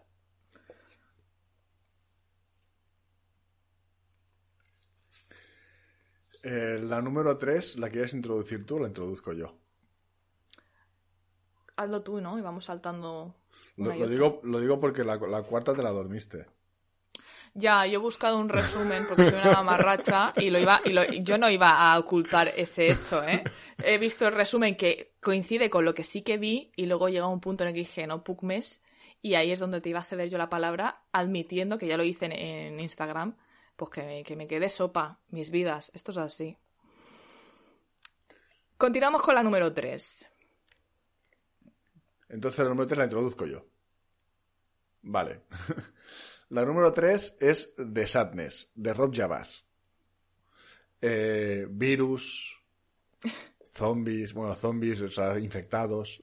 Eh, pero Mm, tiene un puntito que es que estos zombies o estos infectados, pues, mm, aparte de ser, mm, pues, seres sedientos de sangre, pues son seres que conservan sus capacidades humanas, conservan sus recuerdos, conservan eh, todo. Eh, y aparte, pues su sadismo y sus impulsos primarios se han multiplicado por 20.000. O sea, es gente que, pues, que simplemente eh, da barra libre a, a, cualquier tipo de depravación que, han, estado reprimiendo toda su vida. Eh, la película empieza muy bien, bajo, mi, bajo mi punto de vista, porque sí, o sea, empieza como, coño, ahora ya como avezado espectador de cine de terror, pues dices, pues mira, zombies, pues ahora pues va a llegar el momento que se va a volver todo el mundo loco. Eh, van a perseguir y sí, pues mm, una escena muy guay en la que pues hay el primer encuentro con una de estas criaturas, barra seres, barra lo que es, barra humanos con barra neoliberales de Twitter, barra como quieras llamarlo. Eh, eh, pues guay, porque pues es en, una, en, un, en un restaurante pequeño, pues mm, se lía ahí la zapatiesta, salen, gente tirándose por el balcón, eh, consigue el chico escaparse con, la moto y de repente, pues, le disparan y es como, coño, es que estos zombies disparan, ¿sabes? y, ya, a partir de aquí dice, hostia, esto mola, o sea, porque esto es algo nuevo, pero quiero decir, llega un momento que para mí eh, mm, vuelve, a, vuelve a lo de siempre. O sea, es como, o sea, perdemos esta, esta innovación, esta cosa tal, de repente es como de repente, pues, mm, otra vez la película que he visto 800.000 veces. Ya. Eh, cosas así a destacar. Eh, la cantidad de sangre. O sea, esta película es. O sea, el 90% de la película son planos completamente rojos. O sea, aquí no sé cuántos litros de sangre habrán usado. O sea, es atroz. Es una cantidad de, muertes y de. O sea, es, brutal. Eh, ahora, también, Isabel, te cedo, te cedo un poco eh, la palabra porque mm, no todo nos gustó tanto, ¿no? En esta... Sí, sí, sí. Es cierto que venimos de, ya lo comentamos en programas anteriores, de estar eh, muy expuestos a 20 años de terror de zombies, ¿no? Y como que ya lo hemos visto todo. Y es cierto que eh, hay muchísimas, muchísimas muertes originales durante esta película, muertes que no son tan manidas, ¿no? Que son más llamativas y algunas cosas que son unas auténticas bizarradas que no se te van a ir de la cabeza. Todo el mundo tiene alguna muerte que ha visto en algún punto de su vida, normalmente cuando eres más pequeño y más, eh, no sé, sorprendible, ¿no? Que, que, se te queda en la cabeza y no las olvidas nunca. Pues esta película, si la veis sin censurar, porque nos comentaron que, que es tan fuerte que cuando la saquen habrá imágenes que no están, si la veis sin censurar, os juro yo por mi vida que hay cosas que no se os van a ir de la cabeza así os lo digo. Temáticas delicadas. Em, que, para que tengan que hacer un corte como más censurado, pues imaginaros. Y bueno, quizás son temáticas que personalmente me afectan más o que estoy yo más sensible por el momento en el que nos encontramos o simplemente que soy más consciente de ello y también por otro lado sé que el cine es arte y que no hay que censurar ni limitar a los creadores, pero es que hay cada cosa, tío, que me quedé loquísima. Y dije, me estoy sintiendo mal. Y por eso cuando salí de la peli, le puse un 1 de sobre 5 en las historias de Instagram. Y, luego lo pensé y digo, le subiría la nota, porque quitando esa temática que considero más problemática, la película está muy bien, sin dejar de ser de zombies y lo que hemos visto siempre, pero es muy rápida, empieza muy fuerte, eh, no se te hace pesada ni aburrida. Quizá hacia de mitad para adelante sí que, como bien ha dicho Frankie, es como más de lo mismo y tal, pero ese es en el momento en el que los zombies o las personas que están infectadas vuelven a lo mismo, ¿no? Digamos que empezó muy fuerte que quizás si se hubieran mantenido por esa dirección habría sido me habría gustado mucho más. Pero en general, muy bien. Para ser la película splatter del festival, que no me suele gustar mucho, me, pareció bien, quitan, exceptuando estas temáticas que ya digo que quizá para mí son problemáticas. Luego, cuando salíamos afuera en, los descansos, escuchábamos a otra gente diciendo que era brutal, que les encantaba y tal, y quizá pues esa temática no es tan eh, delicada para ellos, pero ya te digo. Yo durante la película me sentí eh, mal algunas veces. Quizás soy yo. Mm, yo eh, creo también quiero añadir una reflexión en este, en este aspecto, porque al final sí es cierto, toca temáticas muy sensibles. Eh, quiero decir, en la, en la película no solo violencia física, violencia sexual explícita. Eh, y quiero decir, a mí no me parece mal que en una película de terror muestren ciertas cosas, porque al final la película lo que busca es incomodarte y esto, o sea, efectivamente consigue incomodarte. Lo, que, lo que me incomodó es que es cierto que no, no fue una reacción general, pero había ciertas escenas que son muy impactantes en este sentido, son muy degradantes. Y hubo alguna risita, algún jiji jaja, alguna, alguna, algún aplauso, algo que quiere decir, no me parece para aplaudir. O sea, me parece muy impactante, me parece muy desagradable. Pero quiero decir, es una violencia que se dirige explícitamente hacia la mitad de la audiencia que hay en esta sala. Ya. Eh, y quiero decir, no me parece que para, levantarnos como, mm, como un quinceañero que no tiene nociones de ciertas cosas, eh, aplaudir como un, quiero decir, no, no, fue una, no fue una reacción general, pero sí que pues, hubo, hmm. hubo algo. Quiero decir, que quiero pensar que es lo típico que a lo mejor se levanta el, el, tontaco eh, y la novia al lado le pega el pellizco en el brazo que y se le arranca. Eh, pero quiero decir, eh, yo me sentí dándole después, después pensándolo, creo que a mí lo que me incomodó fue esto. No, no, fue, no fue la película en sí, porque quiero decir, son, he visto películas con escenas en, la misma, también con violencia sexual, tipo irreversible de, de, Gaspar Noé, o eh, no sé, también pusieron una chilena aquí en Terror Molins hace unos años, no recuerdo el nombre, pero que sí que también iba de violaciones que se hicieron durante la durante la, la, temporada de Pinochet y pues gente que, que, seguía viva de aquella época en, la, que en la actualidad y secuestraba chicas y así seguía con el rollo. Eh, quiero decir, se, se, se, muestra esta violencia en películas, pero quiero decir, la reacción eh, festiva fue en lo que quiero decir no fue general. O sea no no, no, no, quiero decir que el cine se levantase eh, pero sí que a mi alrededor hubo algún esto, y, y me sentí un poco eh, en ese momento decir, eh, creo que me ha fuera de ti esto. Ya.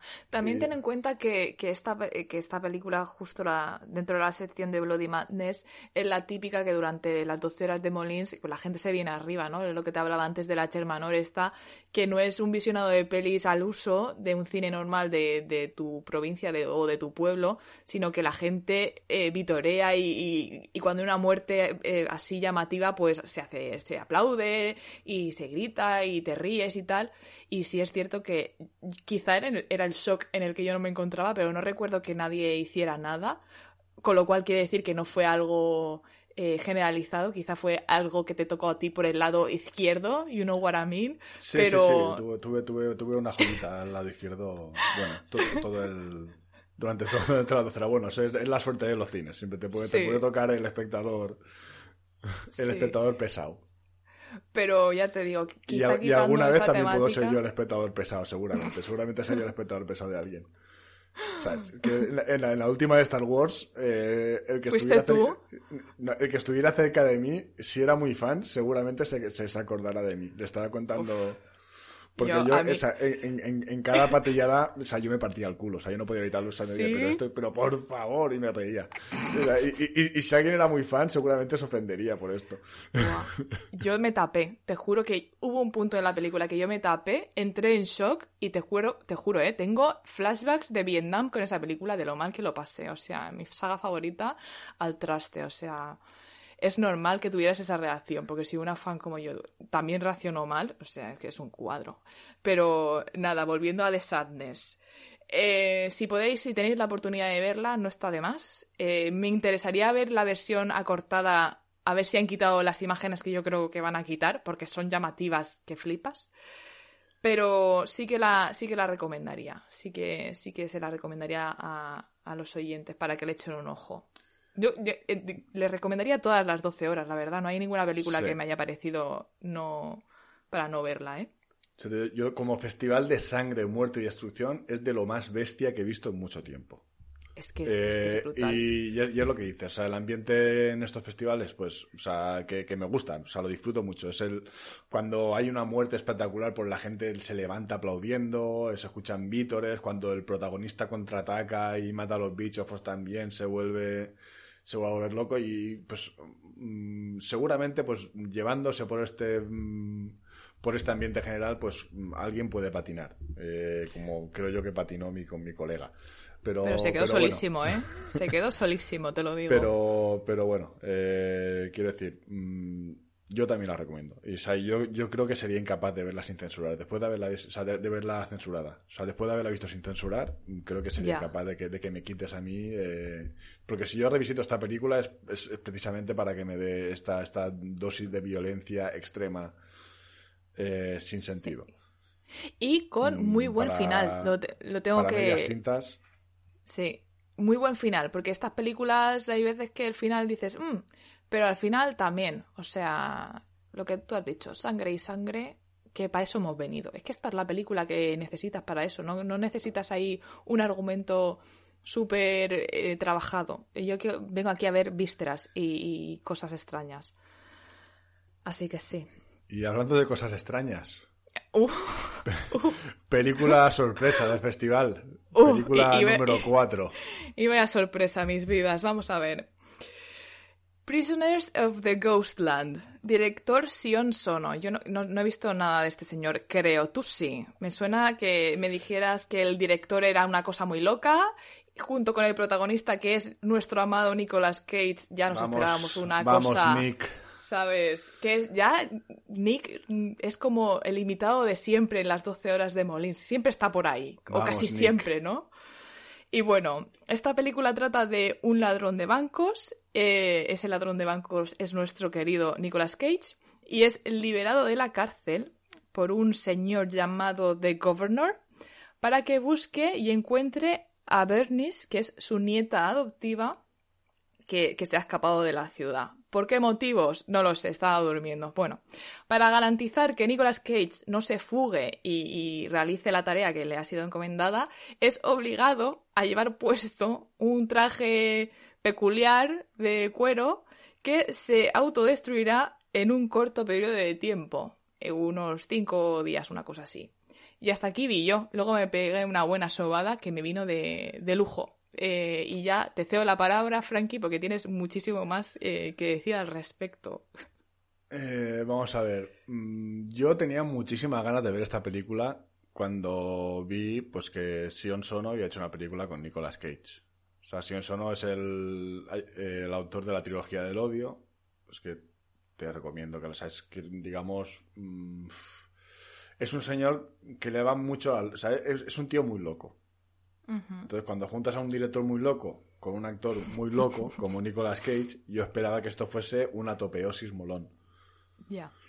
Eh, claro, ¿qué ha pasado? Que le ha dado un poco más por el lado loco de eh, Jodorowsky. Eh, esto es un rollo mm, Mad Max eh, interpretado por el Circo del Sol. Uy, sí, qué bien descrita.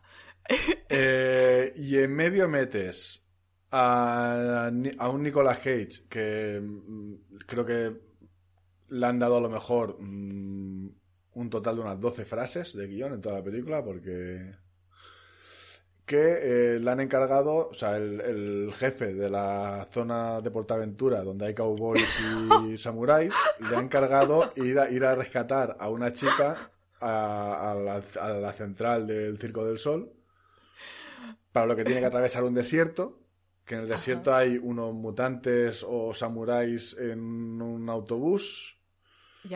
Que aparecen y desaparecen, pero realmente no hacen nada con unas luces muy así, muy raras. Eh, y Nicolas Cage se desmaya cada cinco minutos.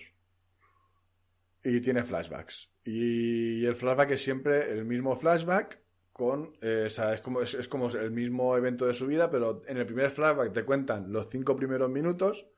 En el segundo flashback te cuentan los diez, volviendo a contar los cinco de antes.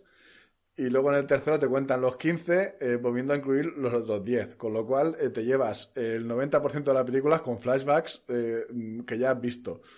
esto me parece una mierda pinchar un palo enorme. O sea, me parece atroz. Me parece una puta tomadura de pelo. Madre mía. O sea, tenía muchísimas ganas de que me gustase esta película. Muchísimas. O sea, eh, eh, ya, lo ya lo avisaron, dijeron, es una película muy de 12 horas, pero no... Es verdad, es verdad que dijo, alguien la ha elegido. Sí, alguien la ha elegido, pero nadie se quiere responsabilizar de ella. O sea, fue, un poco, fue un poco lo que, no, lo que nos dijeron. O sea, como que la habían elegido como... Porque realmente es la película que tocaba meter ahí, de la que se han estrenado este año. O sea, es la película que tocaba meter como película sorpresa. Pero quiero decir, eh, los que la han metido la han visto. Y, creo que, creo que piensan más o menos como yo. Quiero decir, yo no metería otra. yo, después de haberla visto, la volvería a meter ahí. Pero es una mierda que no te la acabas. Tremendo mojón.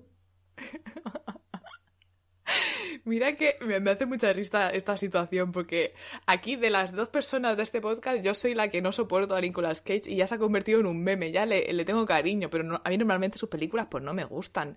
Y, tengo recuerdos de alguna que vi de pequeña que no me gustó nada y que la ponían muchas veces en la tele y como que le cogí manía a este señor y tiene películas buenas, ¿eh?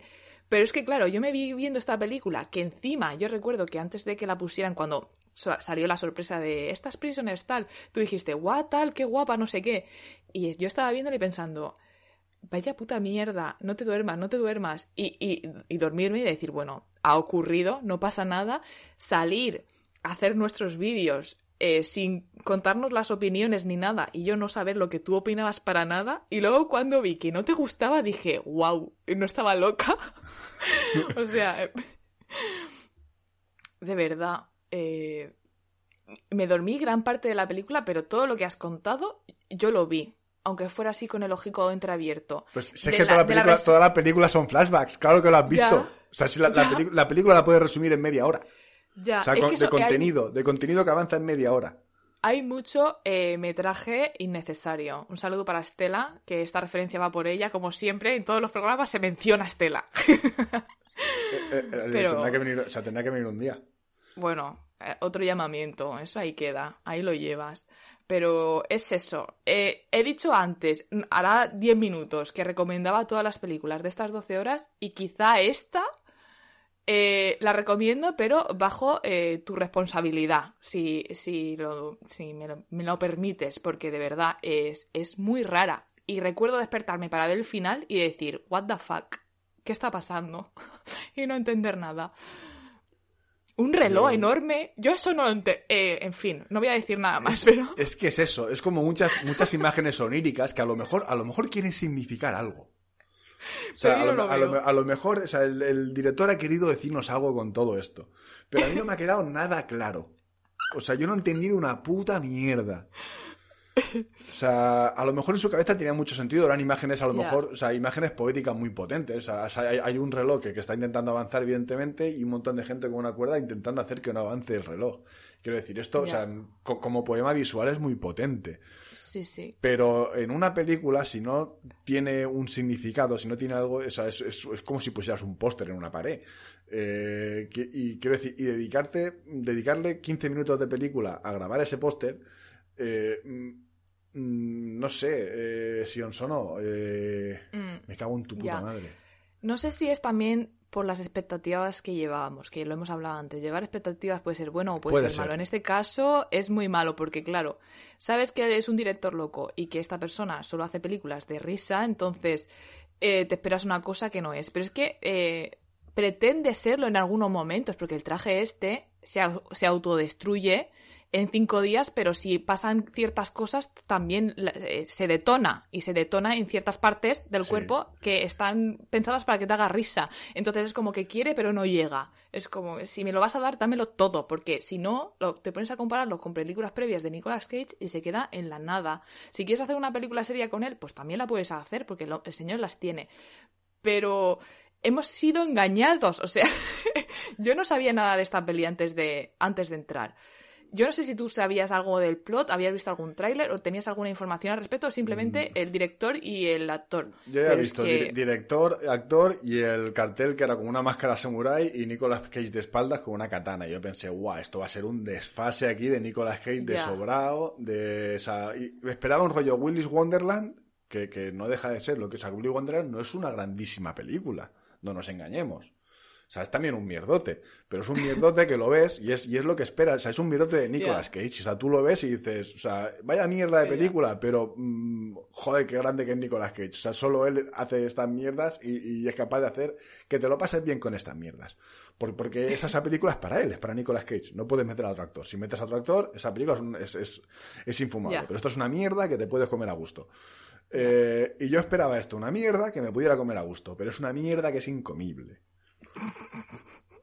Eh, quiero decir, escenas de Nicolas Cage siendo Nicolas Cage hay mm, tres. No se pueden sacar memes de aquí, entonces, ¿para qué hemos venido? Yo necesito mínimo un meme de cada película de él y no, no me lo estáis proporcionando, no está bien. Eh, yo mm, recomendarla, pues mira, si te gusta el riesgo, tiraré. Mm, eh, es rara, es muy rara. Es, a lo mejor tú la entiendes. ¿Sabes? Quiero decir, a lo mejor yo, yo estoy aquí en plan, en plan negacionista, a lo mejor tú la ves y dices, hostia, es la película de mi vida. Eh, puede suceder. Pero a mí no me ha sucedido. Pues si les mm. ocurre que nos lo cuenten y nos lo expliquen. Sí, o sea, y hacemos un especial un especial Nicolas Cage, un especial Ghost, of the Ghostline y pues vienes y nos lo cuentas. O sea, con todo el cariño, ¿eh? O sea, no es que decir, no es una vacilada. ¿sabes? Si, alguien lo ha gustado y esto, pues que, que venga. O sea, en serio, está, o sea, me interesa mucho, ¿eh? Que, que me... Sí.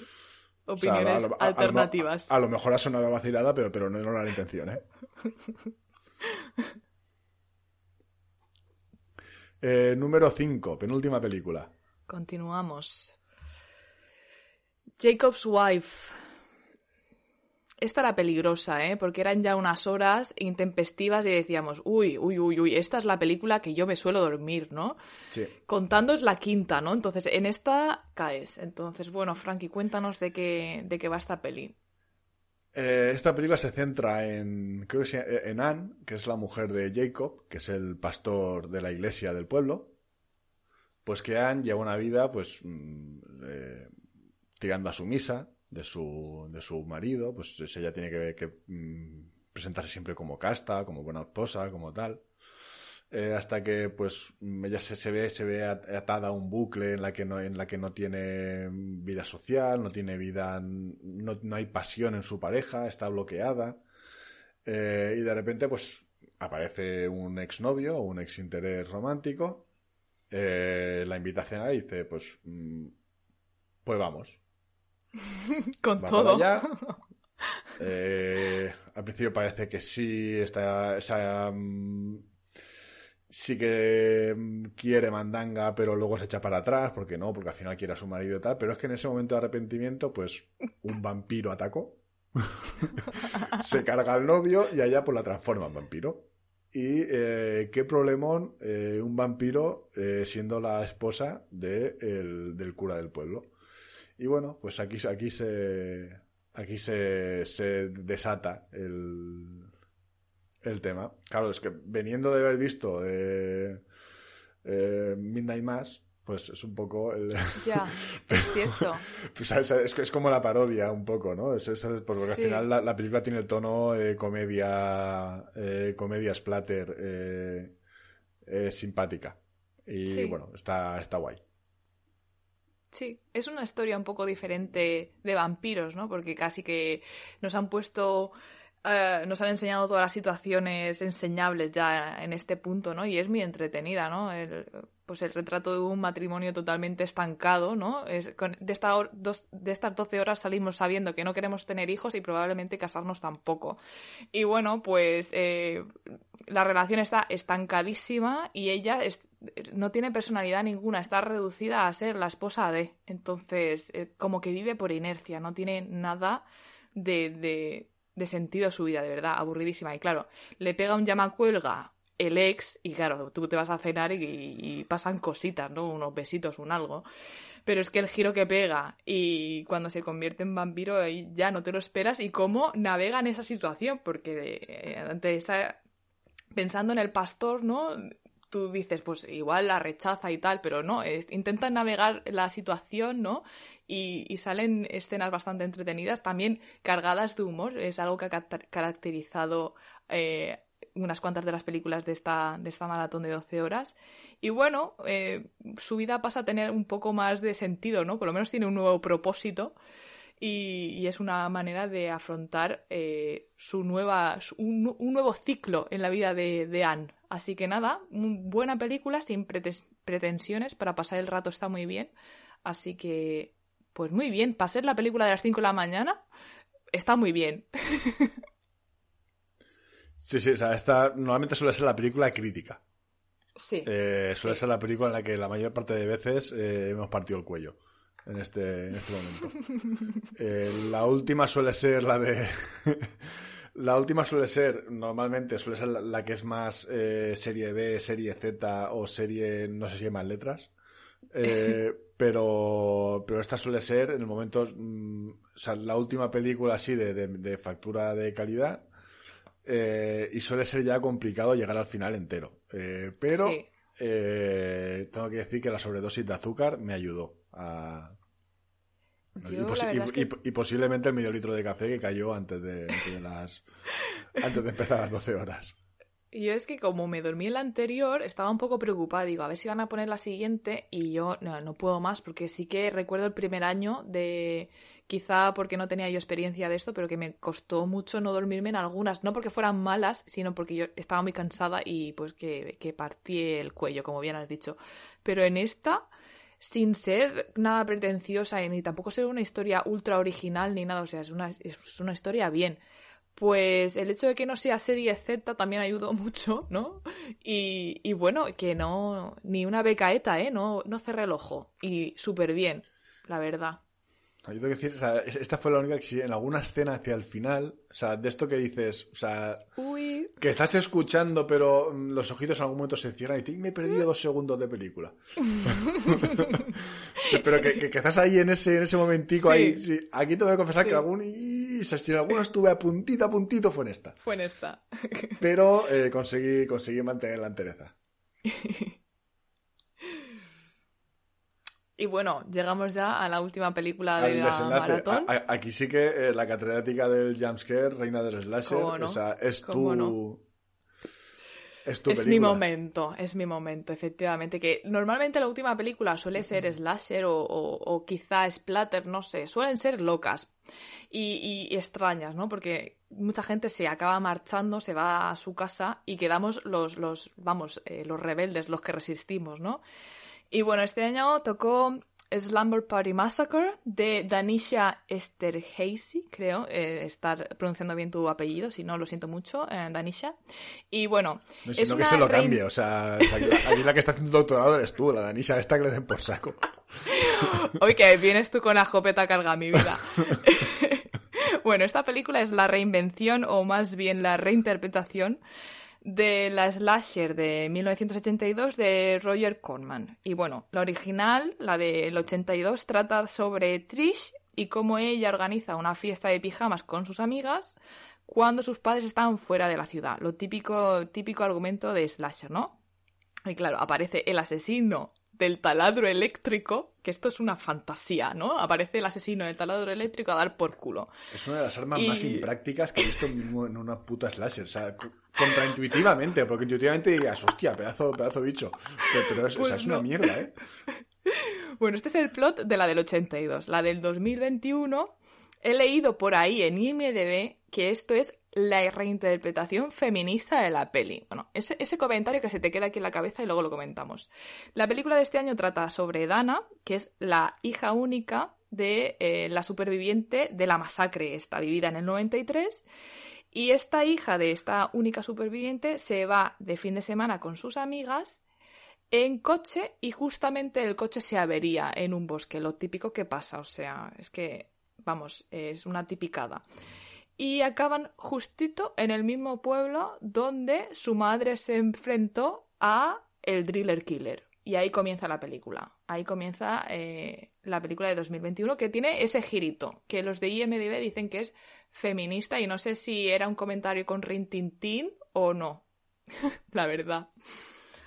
Mm, yo creo que al final es, estrategia de marketing, o sea, es... Eh, al final el capitalismo lo coge todo y lo convierte en marketing. Eh, y pues. Porque yo, pues, sinceramente, vi la peli y cuando vi la reinterpretación feminista dije, pues bueno, sí, o sea, son. Eh, eh, las protagonistas son mujeres, no sé. En, ese sentido, y, que, también alguna escena que, en la que, pues, o sea, que siempre, siempre sale alguna chica duchándose y cómo le cae el agua por el cuerpo y tal. Y en ah. este punto es un chico. O sea, ya. te crea, o sea, quiero decir, es, cierto, es, es, un, es un toque muy simpático y muy esto, o sea, y, muy intencionado. Sí, no era casposa para nada, ¿eh? Que estos eh, Suelen, suelen tirar para, para, para ese lado, pero era fresca, ¿no? Era como que... Como que te sigue manteniendo la estructura de una slasher y luego tiene un plot twist que dices tú, ah, ¿y, ya, ¿y ahora qué va a pasar? Y no te lo esperas. Y, está muy guay. Está muy fresca para ser slasher, que también es un género que es, lo que es. Tampoco pueden reinventar la rueda, porque si no, no sería una slasher. Pero que a mí me gustó mucho y la acabé y dije, qué manera de cerrar las 12 horas. Esto es un paquetico hecho para mí, de verdad. O sea, contentísima. Las disfruté todas. De 10. Sí, pues ya te digo, o sea, esta, si la, si la quinta es la, la crítica en la que partías cuello, eh, la sexta eh, muchas veces era la que voluntariamente decías, yo esto no lo aguanto. Ya está, hasta aquí hemos llegado, efectivamente. Eh, quiero decir, mm, porque hay veces que, o sea, llevas, o sea, en otro momento igual te la, te la chafas, la película, aunque sea así, en plan cutrecilla y tal, pero cuando llevas ya 10 horas de películas, en ese momento dices, mira, estoy cao, tengo que coger el coche dentro de un ratito Pero aquí no. Aquí realmente la película también me la chafé enteretita, la disfruté enteretita. Eh, y sí, o sea, tiene, tiene un toque feminista por comparación con lo que había antes, no, no per se. O sea, si, la ves, si la ves per se, pues. Mm, pero en comparación, pues sí, seguramente sea ultra feminista, pero mm, quiero decir que, creo que esto de la reinterpretación feminista simplemente pues porque porque consideran que esto pues va a ayudar a que la película se, se vea más. O sea, quiero decir, el capitalismo al final mm, tiene estas mierdas. O sea, coge una, una, lucha justa y pues si mucha gente está a favor de esa lucha, pues ellos ven un producto y ven ahí algo a vender y pues lo explotan y lo venden. Eh, pero aún así, o sea, quiero decir que, no, que, que, esto no, se, no se interprete como un menosprecio a la película, ¿eh? La película está muy guay. No, está, eh, está muy guay y, y, no es casposa, como ha dicho Isabel. O sea, es, es, es, una película de, de, su tiempo, es una película muy actual. Y quiero decir, se puede, se puede ver bastante bien. No, es que se pueda ver bastante bien, es que se puede disfrutar muchísimo. Sí, sí. Y bueno, o sea, con esto llegamos al final de las 12 horas. Llevamos ya un ratito, ¿eh? Del programa va, a salir, un programa larguito, pero bueno, es que, lo que Es que lleva mucho tiempo sin darle a nosotros a la tecla que nos gusta la contingencia, ¿eh? Pero eso, recordamos, no es, no es Season 2, no es Season 2, es un especial ahí, es un, es un programa no canónico. O sea, sale ahí de... De hecho, ahora mismo no tenemos ni siquiera música. O sea que ya lo, que. Porque se nos acabó la suscripción del, del Epidemic Sound y, no lo hemos renovado. Eh, eh, eh, estas cosas no se revelan, cariño, que perdemos mucho calite. No, no, no, joder, o sea, al final, al final lo que hay. vamos a ver lo que sale, O sea, a lo mejor cuando lo escucháis es la misma música y, todo esto ha quedado en agua de borrajas. No lo sabemos. Podría pasar, podría no pasar. En fin, ya cuando monte mañana ya veremos lo que hago.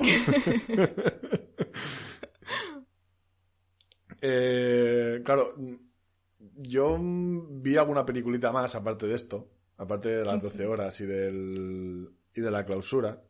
Voy a intentar hacer un repaso muy, muy picadito. Eh, Isabel, si quieres hacerme algún comentario, alguna pregunta sobre la película, mm, adelante. Si no, yo voy tirando millas. Y al final de esto, ya para cerrar, eh, vamos a dar cada uno nuestros premios de la sección Dead Buddies del festival, de lo que nosotros. Premio especial Dead Buddies para, para las películas de, del Festival de Molins de, 2021. Para nosotros todo va a ir a concurso, ¿eh? Para nosotros no, distinguimos de... No vamos a todo. no, vamos, no vamos a distinguir por secciones porque vamos, queremos hacerlo también rollo picadito. O sea, va a ser lo mejor, lo peor, la decepción y la sorpresa. Y alguna mención especial que quieras hacer de algo que te haya gustado especialmente. Pero bueno, voy explicando, vamos con la sección Lo que Isa no ha visto. lo que Isa no ha visto y que considero, o sea, me explayaré un poco más en las que considere dignas de, mención un poco más. A ver, eh... perdón. VHS 94. VHS es una antología de, terror, lleva ya, esta es la cuarta parte, o sea, lleva ya tres, tres películas anteriores a esta. Eh, son diferentes, eh, en este caso son cuatro historias de terror dentro de una misma película. Eh, y unidas por un hilo conductor que, digamos, sería una quinta historia. En esta, quinta historia, en este caso, es pues los SWAT llegan a, a una especie de complejo de almacenes o de apartamentos buscando un alijo de drogas y encuentran allí pues eh, gente muerta, sin ojos, mirando pantallas que están como con, con, neblina y pues van pasando de una habitación a otra y en esas pantallas se van mostrando pues las películas que forman parte de eh, lo que viene a ser lo que viene a ser la antología. Y en este caso son cuatro. Una primera que se llama Storm Drain, eh, una segunda que es de Empty Wake, la tercera de Subject y la cuarta es Terror. Eh, como siempre, pues siempre hay alguna que destaca más que otra. Eh, bueno, vedlas. O sea, para mí de la sección VHS, o sea, de, de, la saga VHS es, es, de lo, es de lo mejor que de lo mejor de la saga. La tercera era bastante terrible. La, primera estaba bien, la segunda mejor, la tercera muy terrible y esta, mm, esta casi estaría al nivel de la segunda, diría yo. Yo no la he visto, pero he visto críticas y, hay una chica eh, que, comenta películas de terror y justo comenta que esta es bastante buena dentro de la saga, aunque creo, porque yo no, no las he visto.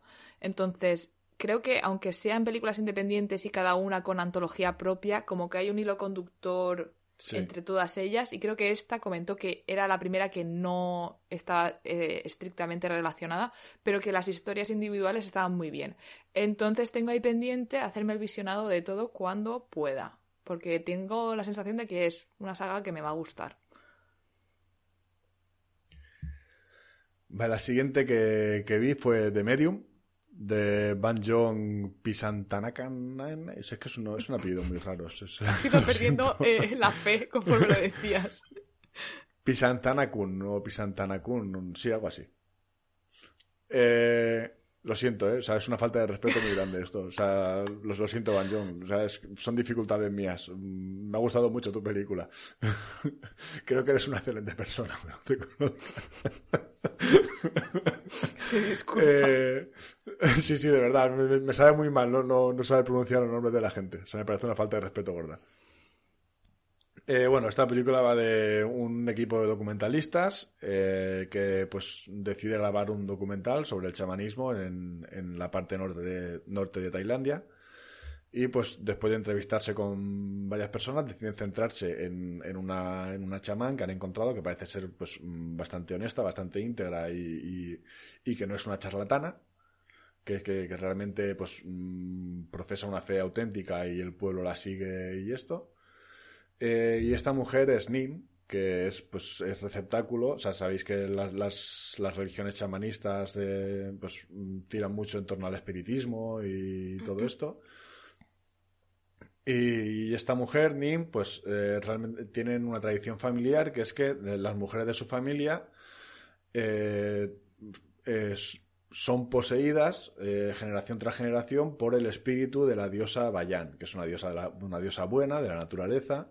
Y pues, mm, pues la gente del pueblo, cuando tiene algún problema, pues va allí a hablar con la chamana y por la chamana pues les aplica curas y, y les aplica pues mm, remedios eh, eh, chamanísticos.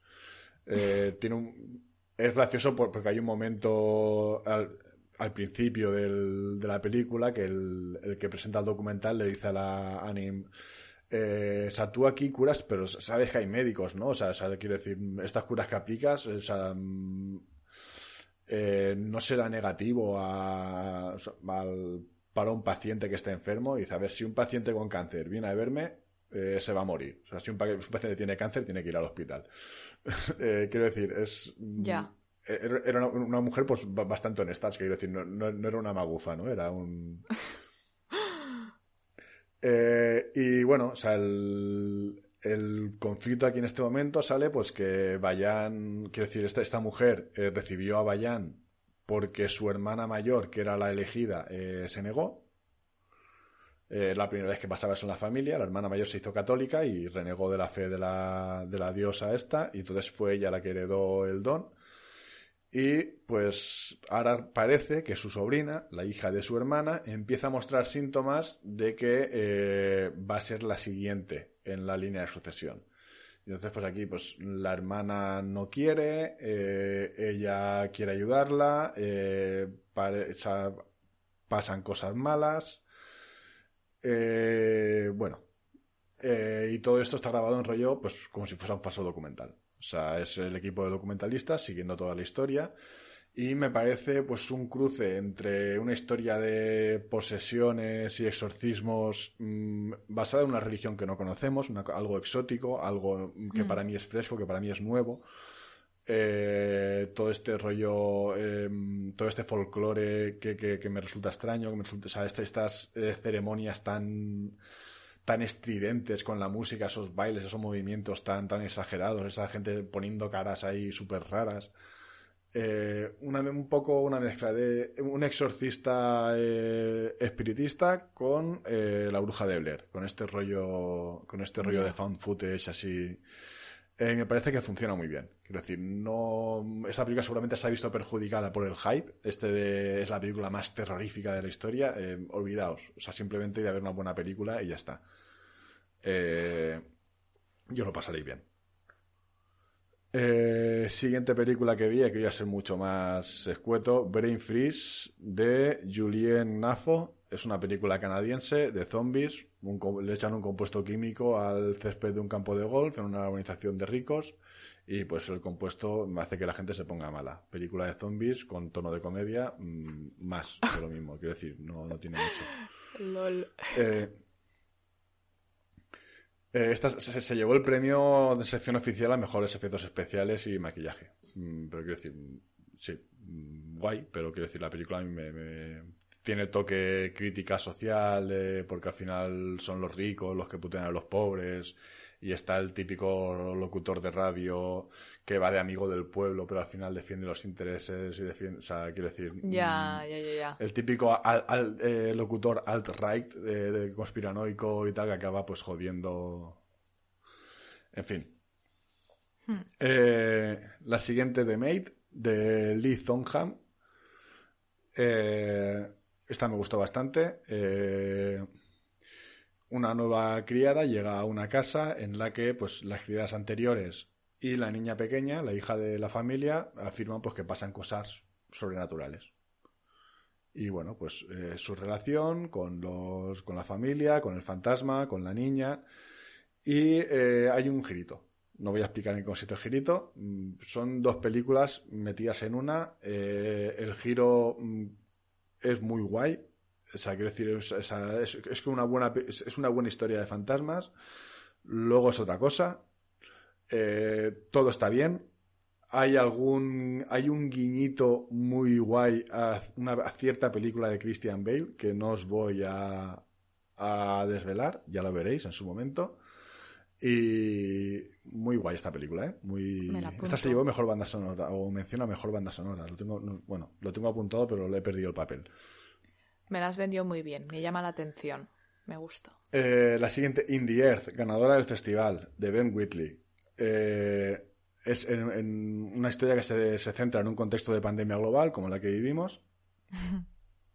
Eh, después de mucho tiempo confinado, pues Martin viaja a un bosque de Bristol para seguir con su investigación, que se investiga pues eh, unas redes de hongos que pueden servir pues, para temas de agricultura y tal. Y bueno, pues eh, llega allí, tiene que ir andando, tiene que hacer una marcha de dos días para llegar al campamento base de los científicos y la acompaña una guardabosques, Alma. por el camino una noche les atacan mientras están durmiendo. Eh, eh, los dejan bastante. Mm, los, dejan un poco mal. Eh, a él, sobre todo, lo dejan un poco más mal herido. Y lo que es la mayor putada del mundo, le roban los zapatos. O sea, que te roben los zapatos mientras estás haciendo senderismo en mitad del monte. Y bueno, pues todo esto se convierte en un infierno un poco loco, folk horror. Muy bien. Eh, a mí, o sea, tiene algún momento así de luces estroboscópicas que a mí eso a veces me, desconecta un poco de la película. Eh, la película me gustó, mm, pero no me pareció la mejor del festival. Eh, bueno, mm, al final el... yo estoy más de acuerdo con el premio del público que fue de Medium, la que ganó, que con que con Indie A lo mejor por eso yo soy público y no soy jurado, ¿sabes?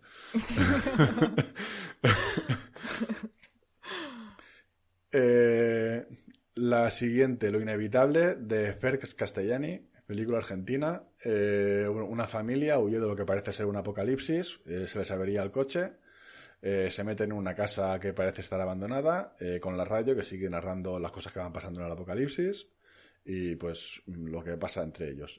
un rollo horror cósmico también, pues mm, bien, pero... O sea, me recordó un poco a a historia del oculto en, algunos, en algunos aspectos. Eh, no sé, está, está bien. Eh, ¿Qué más? Eh, The Spine of Night, que ha sido la que ha ganado Bloody Madness. The Spine of Night de... The Spine of Night, The Spine of Night. Qué de, de, Morgan Gallen King y Philip Gellat. Es una, una, historia que también me dio muy, muy en medio. Historia de fantasía oscura, espada y brujería, en la que seguimos la lucha por el poder que otorga una planta misteriosa a través de diferentes eras. Esa es una película de animación. Eh, la, voz, la voz de la protagonista la pone Lucy Lowless, la pone Shena.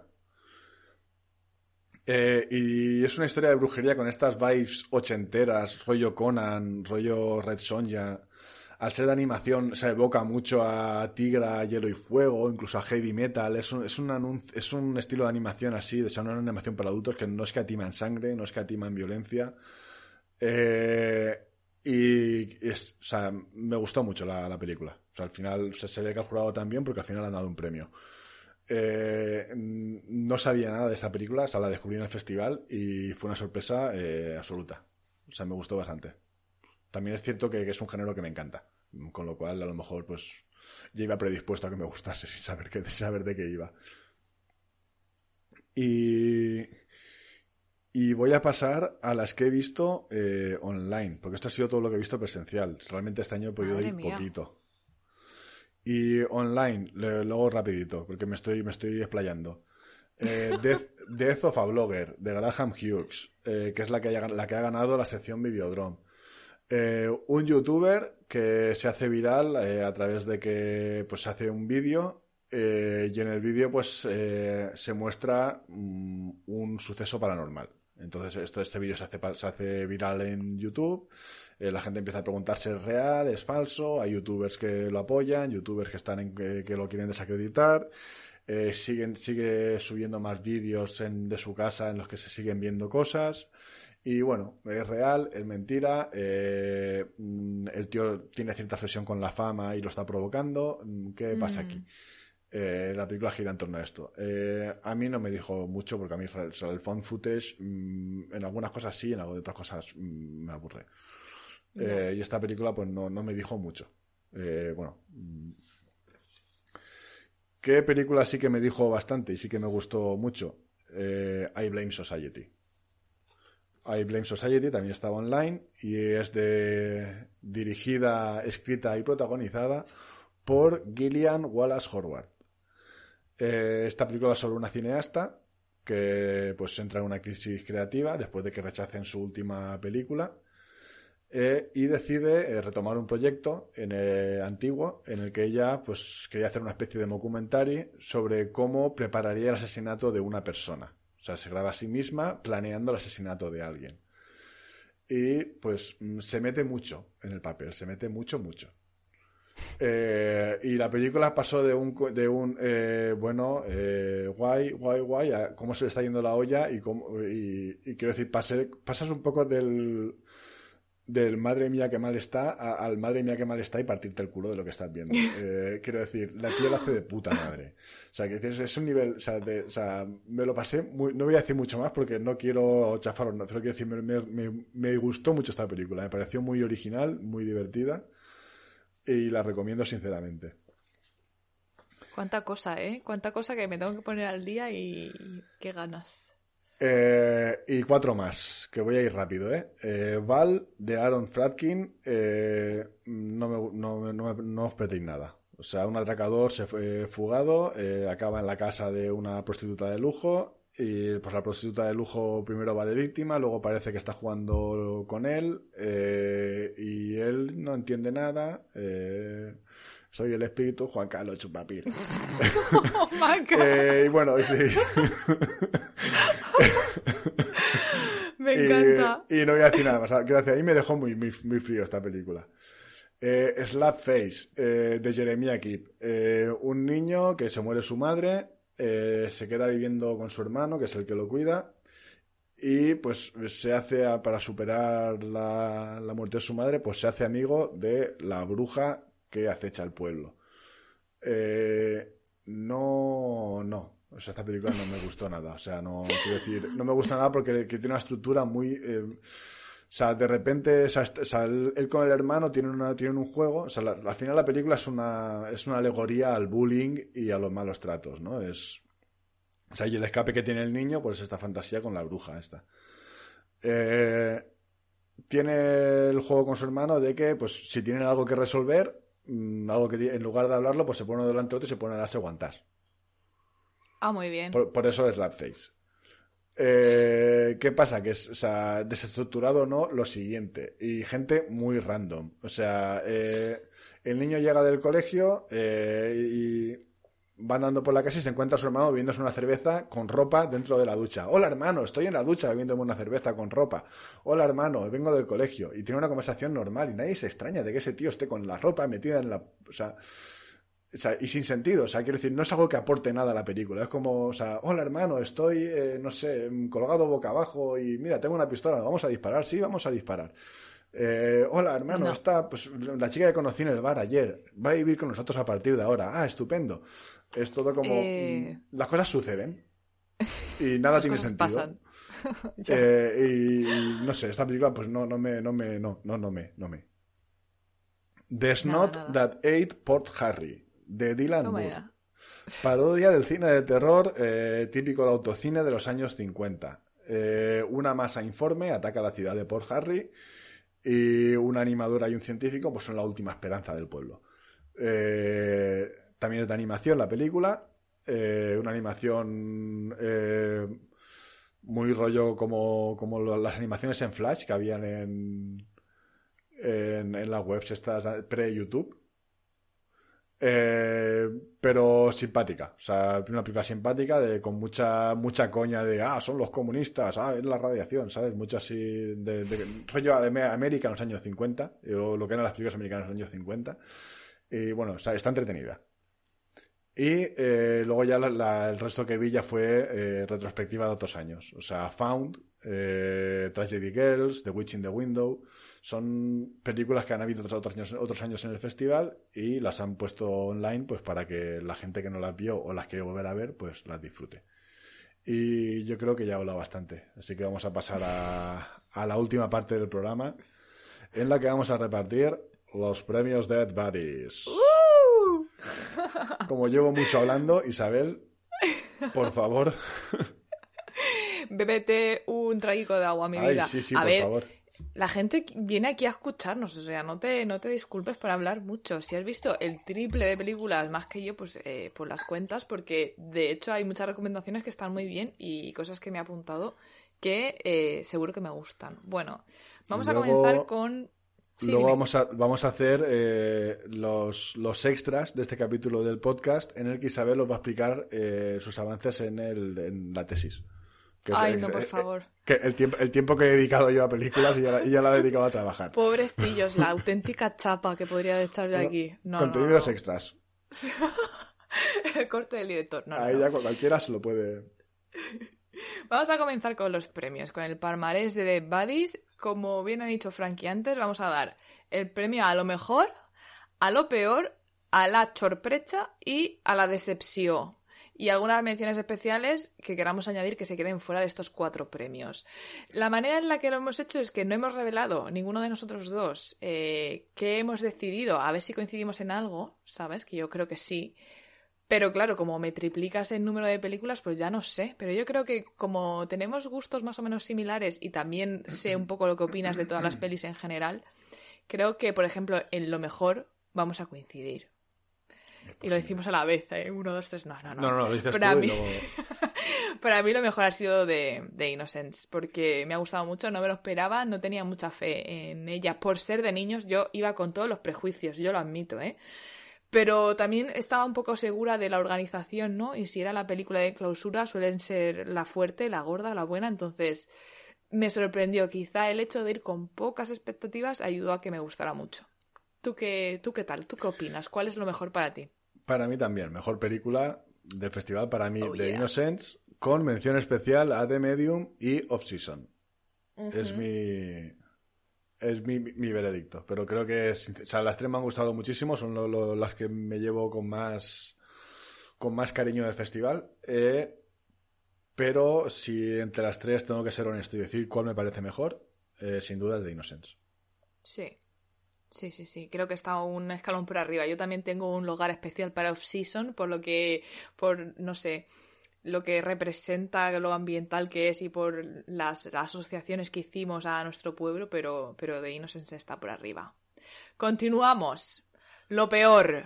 Pues bueno, es que mi, mi, mi respuesta corporal lo dice todo, pues en la que me dormí, Prisoners of the Ghostland, con mención especial a ese momentito de The Sadness. Vale, vale. Que- pero quiero decir, aquí a lo mejor no es honesto que tú la, califiques como lo peor, sino si realmente no la has visto. Ya, pero es que era muy turra, tío. Si me dormí con lo, con lo lúcida que estaba yo este año, si me dormí era por algo. Y era como que, ¿sabes? Es que hasta de Sadness, siendo más problemática por la temática, no me dormí y te mantiene dentro. Y por eso la he puesto de mención especial, porque me, la considero mucho mejor. Eh, te capta y no te aburre, aunque tenga sus cositas. Mientras que la otra es como, si no, si no consigo estar consciente para verte, eh, quiere decir que no, que no. Así que por eso, esa es mi argumentación para la elección de esa peli.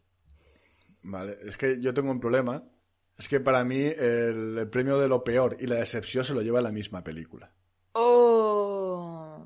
Oh, hombre, claro, claro, es que está todo muy ligado. Para mí, lo, la- o sea, lo peor y la decepción para mí fue Prisoners of the Ghostland. Sí, sí. Efectivamente. O sea, podría hacer una mención a lo peor, igual meter Slapface, mm, pero es que, honestamente, es que Ghostland, buah. Ya. Buah. O sea, es que a lo mejor Slapface, Slapface la veo la semana que viene y digo, hostia, pues le veo algo que no le vi en ese momento. Pero yo creo que Sla- Slapface no la puedo salvar. O sea, yo, yo- creo que la puedo ver 20.000 veces y, y acabaré suicidándome, seguramente.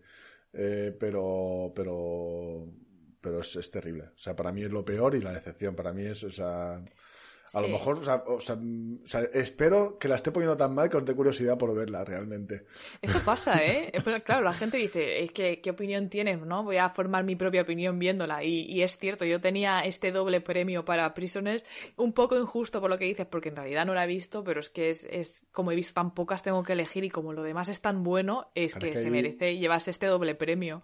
La patillada, o sea, eso sí, te lo está ayudando ahí sin... O sea, de las que has visto, realmente de las que has visto, ¿cuál sería la peor? Y cuál sería la decepción? Quizá, quizá, bueno, la decepción tiene que ser Prisoners, eso es así. Y lo peor, si lo pienso, quizá la que no volvería a ver porque no me nace, porque ya la he visto y tal, puede que fuera la de Jacob's Wife.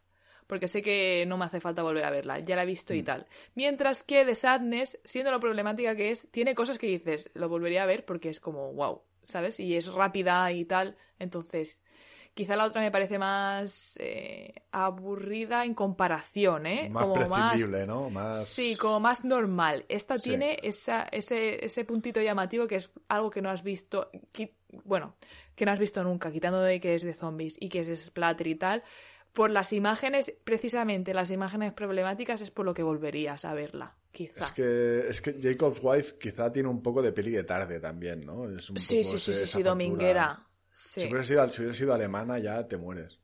Pero, pero mm, quiero decir, está, está guay, yo la, disfruté mucho, pero sí que es cierto que no la volvería a ver. O sea, es la, es la película que, no, que no me compraría el Blu-ray, a no ser que lo encuentre por 3 euros. No, no, no, que va, para nada, para nada. Bueno, siguiente premio. La sorpresa.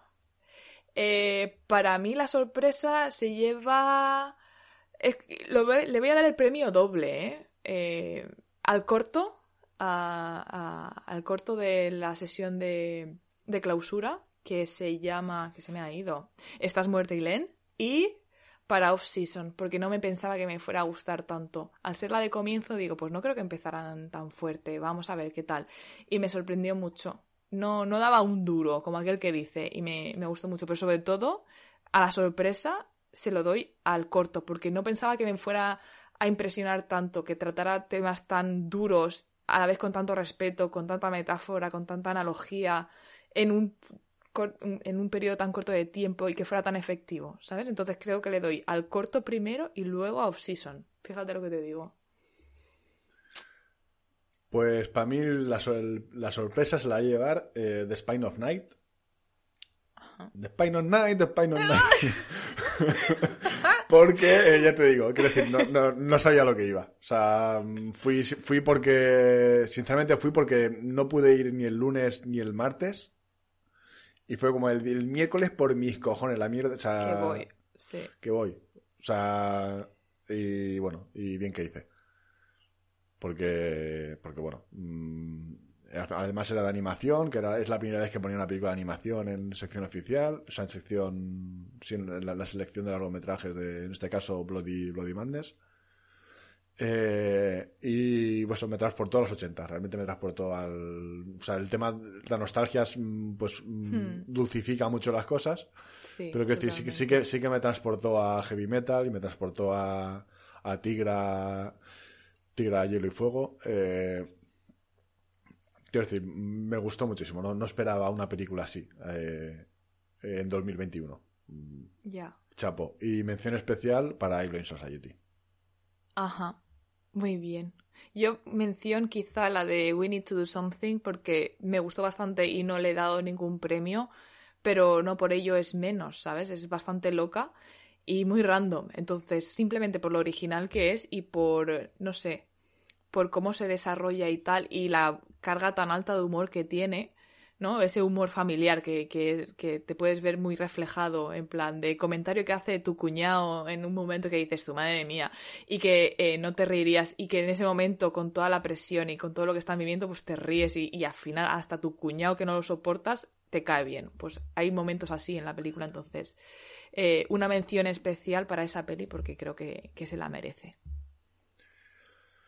Muy bien, pues yo creo que con esto cerramos, ¿no? Eh, nos ha quedado nos va a quedar larguito este va a ser eh, programa especial y quizá de los más largos que hemos hecho hasta hoy y tanto de los más largos.